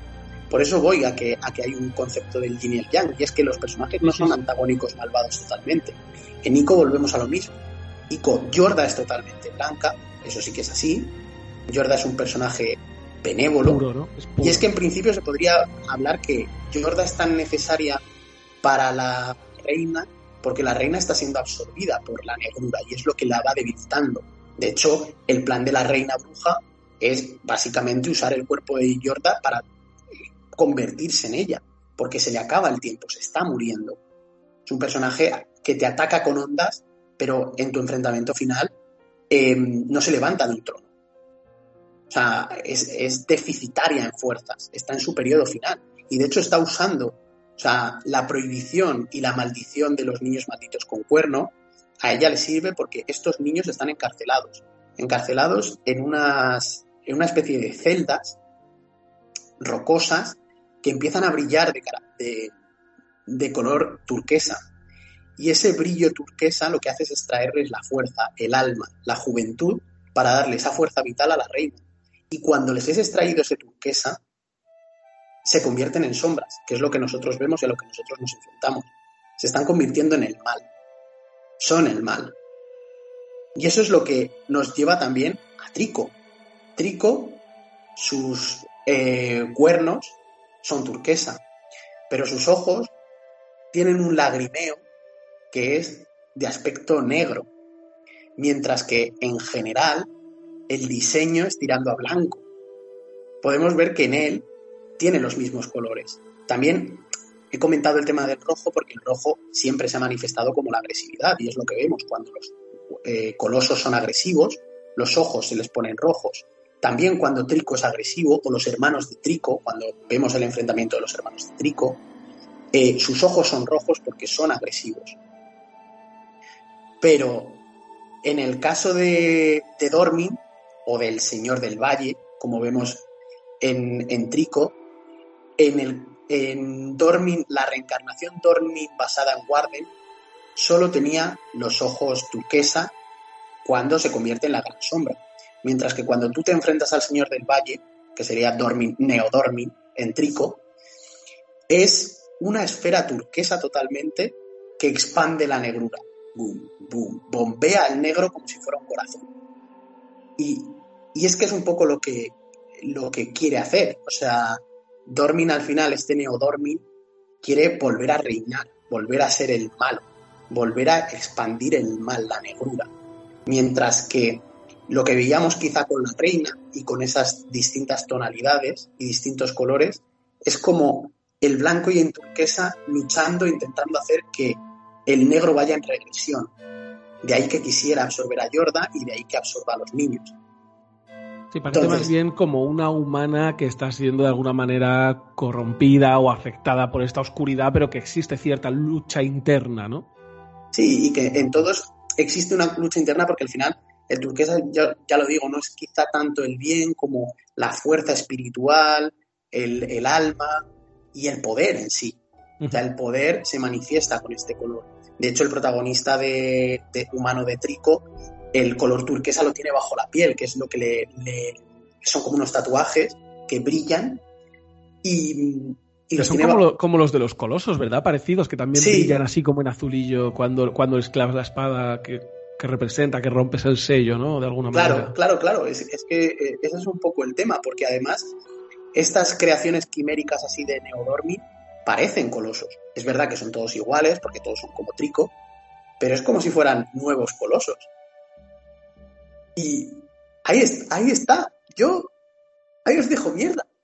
Yo no sé qué pensáis. Ahí os dejo A para mí que me penséis. parece, me parece sea, increíble. Realmente, realmente Claro. al final ellos no han confirmado nada, pero sí que cree, sí que es verdad que varias veces se ha comentado que aunque uno no va- lleve directamente a otro, pero sí que Fumito Ueda ha dicho que están basados todos en el mismo mundo. De hecho, aquí, ay, se me olvidaba un comentario eh, que habéis hecho bien en pararme antes de despedirnos, que es eh, la playa en la que acabas en Ico, puedes llegar en Shadow of the Colossus ¿Qué dices? que, los, que lo sepas. Entonces, claro, es una movida, tío. Es una movida, tío. No, y luego está, es que está lo del templo, ¿no? Que se puede templar, arri- eh, te- trepar arriba del templo, pero no te refieres a eso, no te refieres a, a una playa No, que hay por ahí en el La mapa. playa, la playa, una playa que hay por ahí por el mapa, puedes llegar en Sao de Colossus a Ico. Y en Trico, bueno, en Trico, perdón, en The Last Guardian, hay una fuente en el castillo redonda, igual que la del final de Sao de Colossus. Igual. Tal cual. A mí la estas cosas me flipan.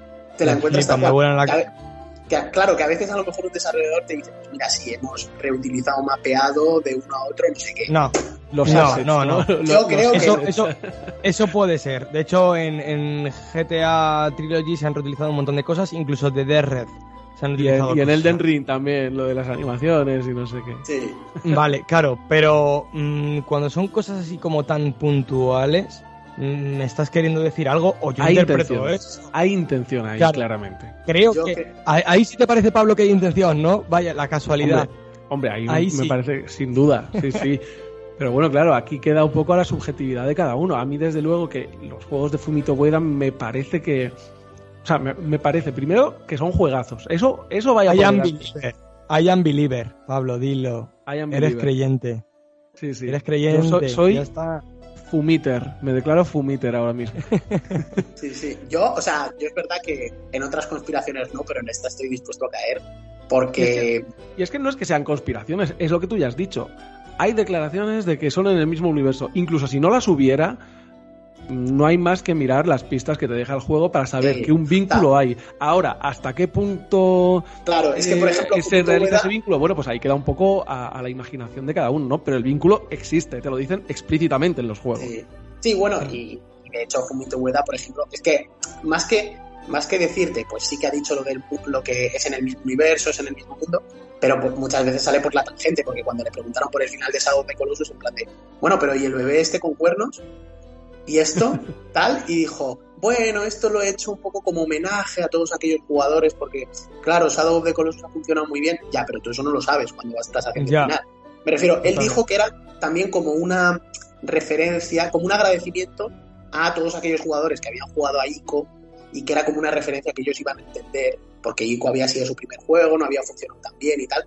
Ya bueno, pero tú no sabes cómo va a funcionar of the Colossus. A lo mejor Esto es un homenaje a todos los cornudos, lo he puesto ahí, de nada. Claro, lo juegan, lo juegan cuatro matados, ¿sabes? O sea, no lo sé.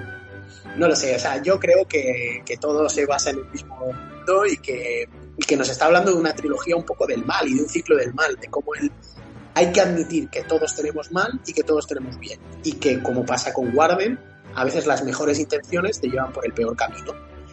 Y que, como pasa con Ico, eh, la inocencia mmm, no, no, no va en contra de realizar también actos punibles o buscar tú lo mismo, buscar algo bueno que es yo no me quiero morir, ¿no? Un deseo mmm, egoísta de la reina está causando un perjuicio, aunque está basado con una creencia globalizada, que es que en el caso Bueno, pero es muy humano.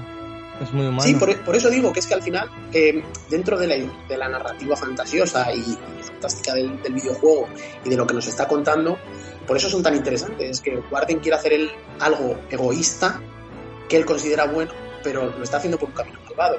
Y también le pasa lo mismo a la, a la reina bruja. Quiere hacer algo egoísta, bueno para ella, pero se está aprovechando una situación global, que es que los niños con cuernos ya sean algo maldito, les sustraen la vida y la energía para ella seguir viviendo, y su mal definitivo está en, sustraerle la vida y cambiarse por Jordan. Y en el caso de Trico, pues sí que es, se ve quizá más el mal sin tanto bien, pero sí que se ve ese momento en el cual una fuerza malvada, como en principio es Trico, porque es un elemento, es una herramienta del Señor del Valle, eh, tiene la capacidad de cambiar. Por ejemplo, Trico sí que se ve el concepto de la empatía, el, la fuerza de los humanos no está en su fuerza vital, no está en su tal, sino es en, es en, la capacidad de sentir empatía, de ponerse en el lugar del otro y de crear vínculos. Y eso es lo que lleva a Trico a dejar de ser una herramienta para tener su libre albedrío, que es lo que tú valoras en el juego y en su inteligencia artificial. Entonces creo que, que son tres juegos brutales, creo que se basan, unos son sucesivos a otros y son la trilogía de, de la visión del mal inacabable de, de, Fumito Ueda. Y ya está, y que todo es cíclico y que todos contenemos bien y todos contenemos mal. Y. Creo que son juegos, a mí, además. A mí esto me. Es, especialmente para mí, Shadow of the Colossus. Como tú has dicho, todos son obras maestras, pero a mí este me parece quizá el mejor y el más redondo de todos. Que son juegos que, que todo el mundo debería jugar en algún momento. Porque al final también son muy buenos representantes de lo que es una buena. Lo que es, lo que es un videojuego entendido como arte, aprovechándose de la propia interactividad y de la narrativa quizá no tan explícita, con un par de cinemáticas o tres cinemáticas y todo el imaginario visual y todo el universo del juego, ya uno se tiene que montar un poco su, su propia película y sus propias ideas. Claro, obliga al espectador un poco a, a, pensar, no le toma como un imbécil y le obliga a, a trabajar un poco, ¿no? Bueno, que no pasa nada, que luego hay juegos que directamente te paran la acción, te ponen la cinemática Metal Gear, Uncharted, me da igual, la mayoría, de hecho, te ponen un vídeo, te sí. cuentan todo y ya está, pero eso digamos que es pervertir un poco la narrativa tomando como prestado un mecanismo que es puramente de, del cine, de las películas. Sí, yo creo que muchas, muchos videojuegos, sobre todo de última generación o AAA, han asumido este concepto cinematográfico también para dar espectacularidad. Y yo a eso, a eso voy, ¿no? A, y a mostrar potencial gráfico, ¿no? Músculo gráfico. Que es de repente tienes una cinemática en PlayStation 5 de mira tú este Uncharted 8, qué guapo que está. Y creo que ahí Fumito Ueda les da con un periódico enrollado en la cara a todos ellos. Porque yo pocas veces he sentido tanta espectacularidad como cuando vas en un caballo y ves un bicho de 15 metros delante de ti y dices, me cago en el copón. Y no, y no ha necesitado ni media escena ni nada. O sea, es simplemente darte un mundo abierto en el que te sientas pequeño y ponerte ese todo, bicho y decirte, pues ahí está. Que lo estás viviendo, sobre todo que lo estás viviendo en el momento, en directo, lo estás claro, sintiendo. Tú como jugador.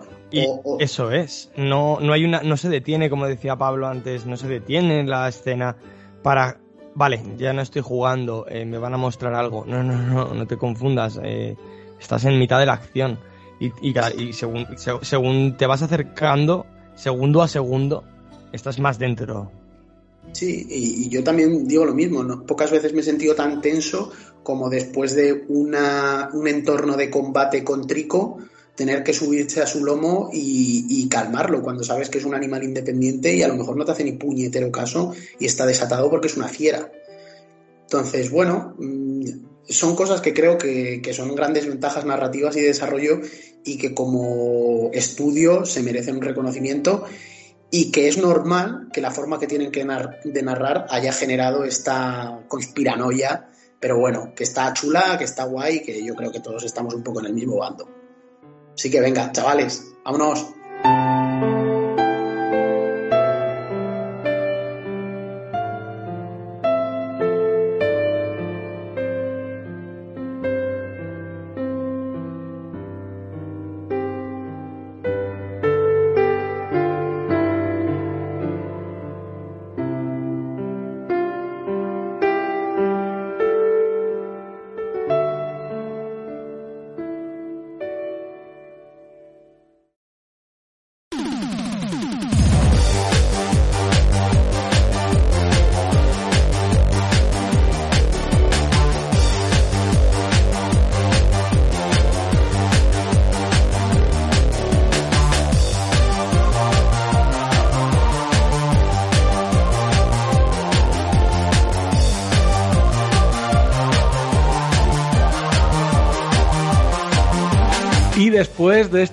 Tremendas secciones que se han currado los compañeros, nos despedimos.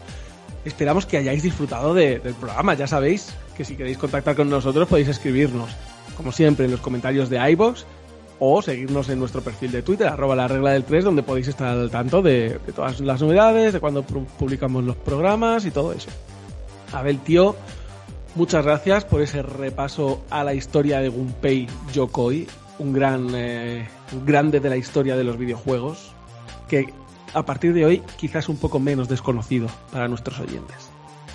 Yo, vamos, a Gunpei solo besitos en las nalgas. Yo creo, yo quiero que cada vez que, que alguien coja el mando de la tele y vea la cruceta o el mando del aire acondicionado y vea una cruceta, piense en, en Gunpei.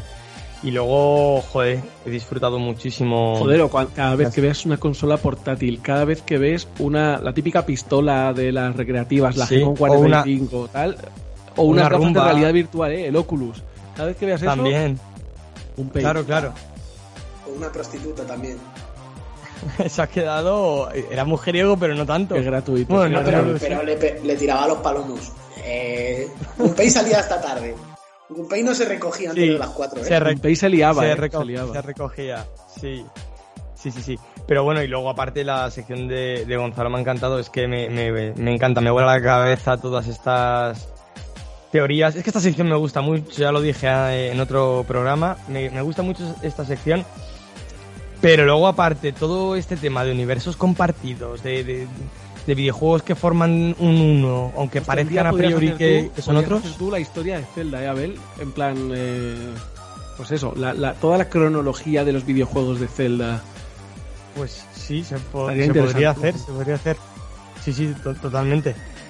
Y, y ya te digo que, que me ha encantado, me ha encantado la sección de, de Gorko y, y nada, deseando que volvamos a grabar, la verdad. Pues nada, sí, sí, será prontito. Y Gonzalo, tío, también por mi parte, enhorabuena por esa sección. A mí también me ha, me ha encantado ese repaso a la, a la obra de Ueda, espectacular.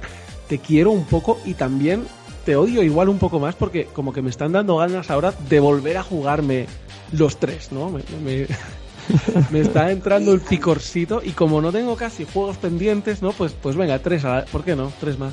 Pero es que ya he jugado además. Sí, sí, claro, claro, claro. A mí, yo, yo he hecho esto con el simple objeto de que me améis otra vez y de que no haya competencia en mi puesto. Querías volver a lo grande. He venido a quedarme. Lo has conseguido. lo has He venido a quedarme y, y yo te digo, a Ico, Ico se puede hacer un poco pesado jugarlo, pero Sao de Colossus y, y de las Guardian se juegan, vamos, como dedo al culo, como dice Abel. Shadow of the Colossus, además, tú has comentado que tiene un remake la mar de digno en Play 4, que, que es Ah, el brutal. remake de Play 4 es brutal, además. O sea, es Porque- que el, es el que- pelo Pero es pega, que- pega un subidón. Es el remake perfecto porque respeta la obra original a unos niveles increíbles y además el upgrade que le da de generación, de dos generaciones, eh, le sienta, vamos, estupendo. Sí, pero como bien ha dicho Gonzalo, yo creo que el pelo, tío. eh, El pelo. la Me cara parece del que el Se, han pelo- hecho un via- se han hecho un viaje a Turquía, los colosos, chaval, que no sabes cómo está el pelo. niño.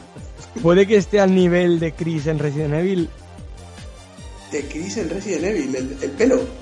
el pelo. Puede ser. Puede ser que sí. Eso es mucho pelo, ¿eh? Es mucha mata eso, ¿eh? Sí, sí, pero es que es mucha mata. Es que los tienes que ver, es exagerado, ¿eh? A mí me, a mí me flipó. Vamos a ver, ¿esto que es la regla del 3 o, o Jongueras Podcast? O sea, porque estamos hablando de pelo. De repente el pelo es lo más importante del mundo. Hombre, porque flipas con, cómo es está hecho. Flipas con cómo está hecho ese pelo. O sea, es que es exagerado. Yo, continuando con lo que iba a decir, ese remake me parece burrísimo, pero eh, The Last Guardian también rascaba un poquito, ¿eh? Ese juego no termina de estar optimizado. O sea, que, que es un juego flipante, pero que a nivel técnico mm, se queda un pelín flojo. Yo necesito un upgrade de Play 5 de, de The Last Guardian. Yo creo. Olvídate, olvídate. Yo, yo creo Y que, peca, peca de lo de lo que era obvio que iba a pecar, que es cuando inviertes tanto en una inteligencia artificial, pues Sí, no, y un- final algo también tuvo un, des- desarrollo muy tortuoso, ¿no? Y, Sí, y muy se largo. veía que había, había complicaciones por ahí, por todas partes. De todas formas, eh, no sé qué más dará que no se vea todo lo bien que se pudiera ver en una Play 4 si te ofrece otro otro montón de cosas, ¿no? Claro, claro, tiene otros atractivos. Sí. No, no es ya que no se vea bien, porque a mí eso me da muy igual, pero es más por No, tema ya. de, de estabilidad, de rascadas, que de, de repente te baje el tema 5 FPS y te molesta un poco la, la experiencia, ¿no? Exagerado. A ver, que yo no soy hater, pero coño, es que era un poco así. Pero bueno, no nos vamos a entretener mucho más. Ya nos hemos despedido de nuestros dos magníficos compañeros y yo, Pablo Sánchez Rojas, me despido también un día más.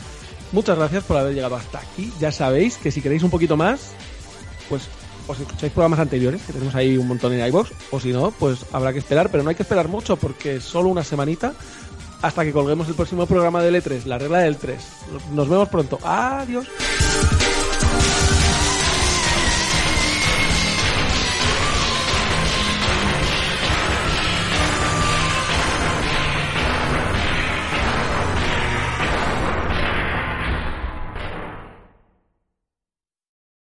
Sí, habría que irse que yo tengo más hambre que el Tamagotchi un sordo.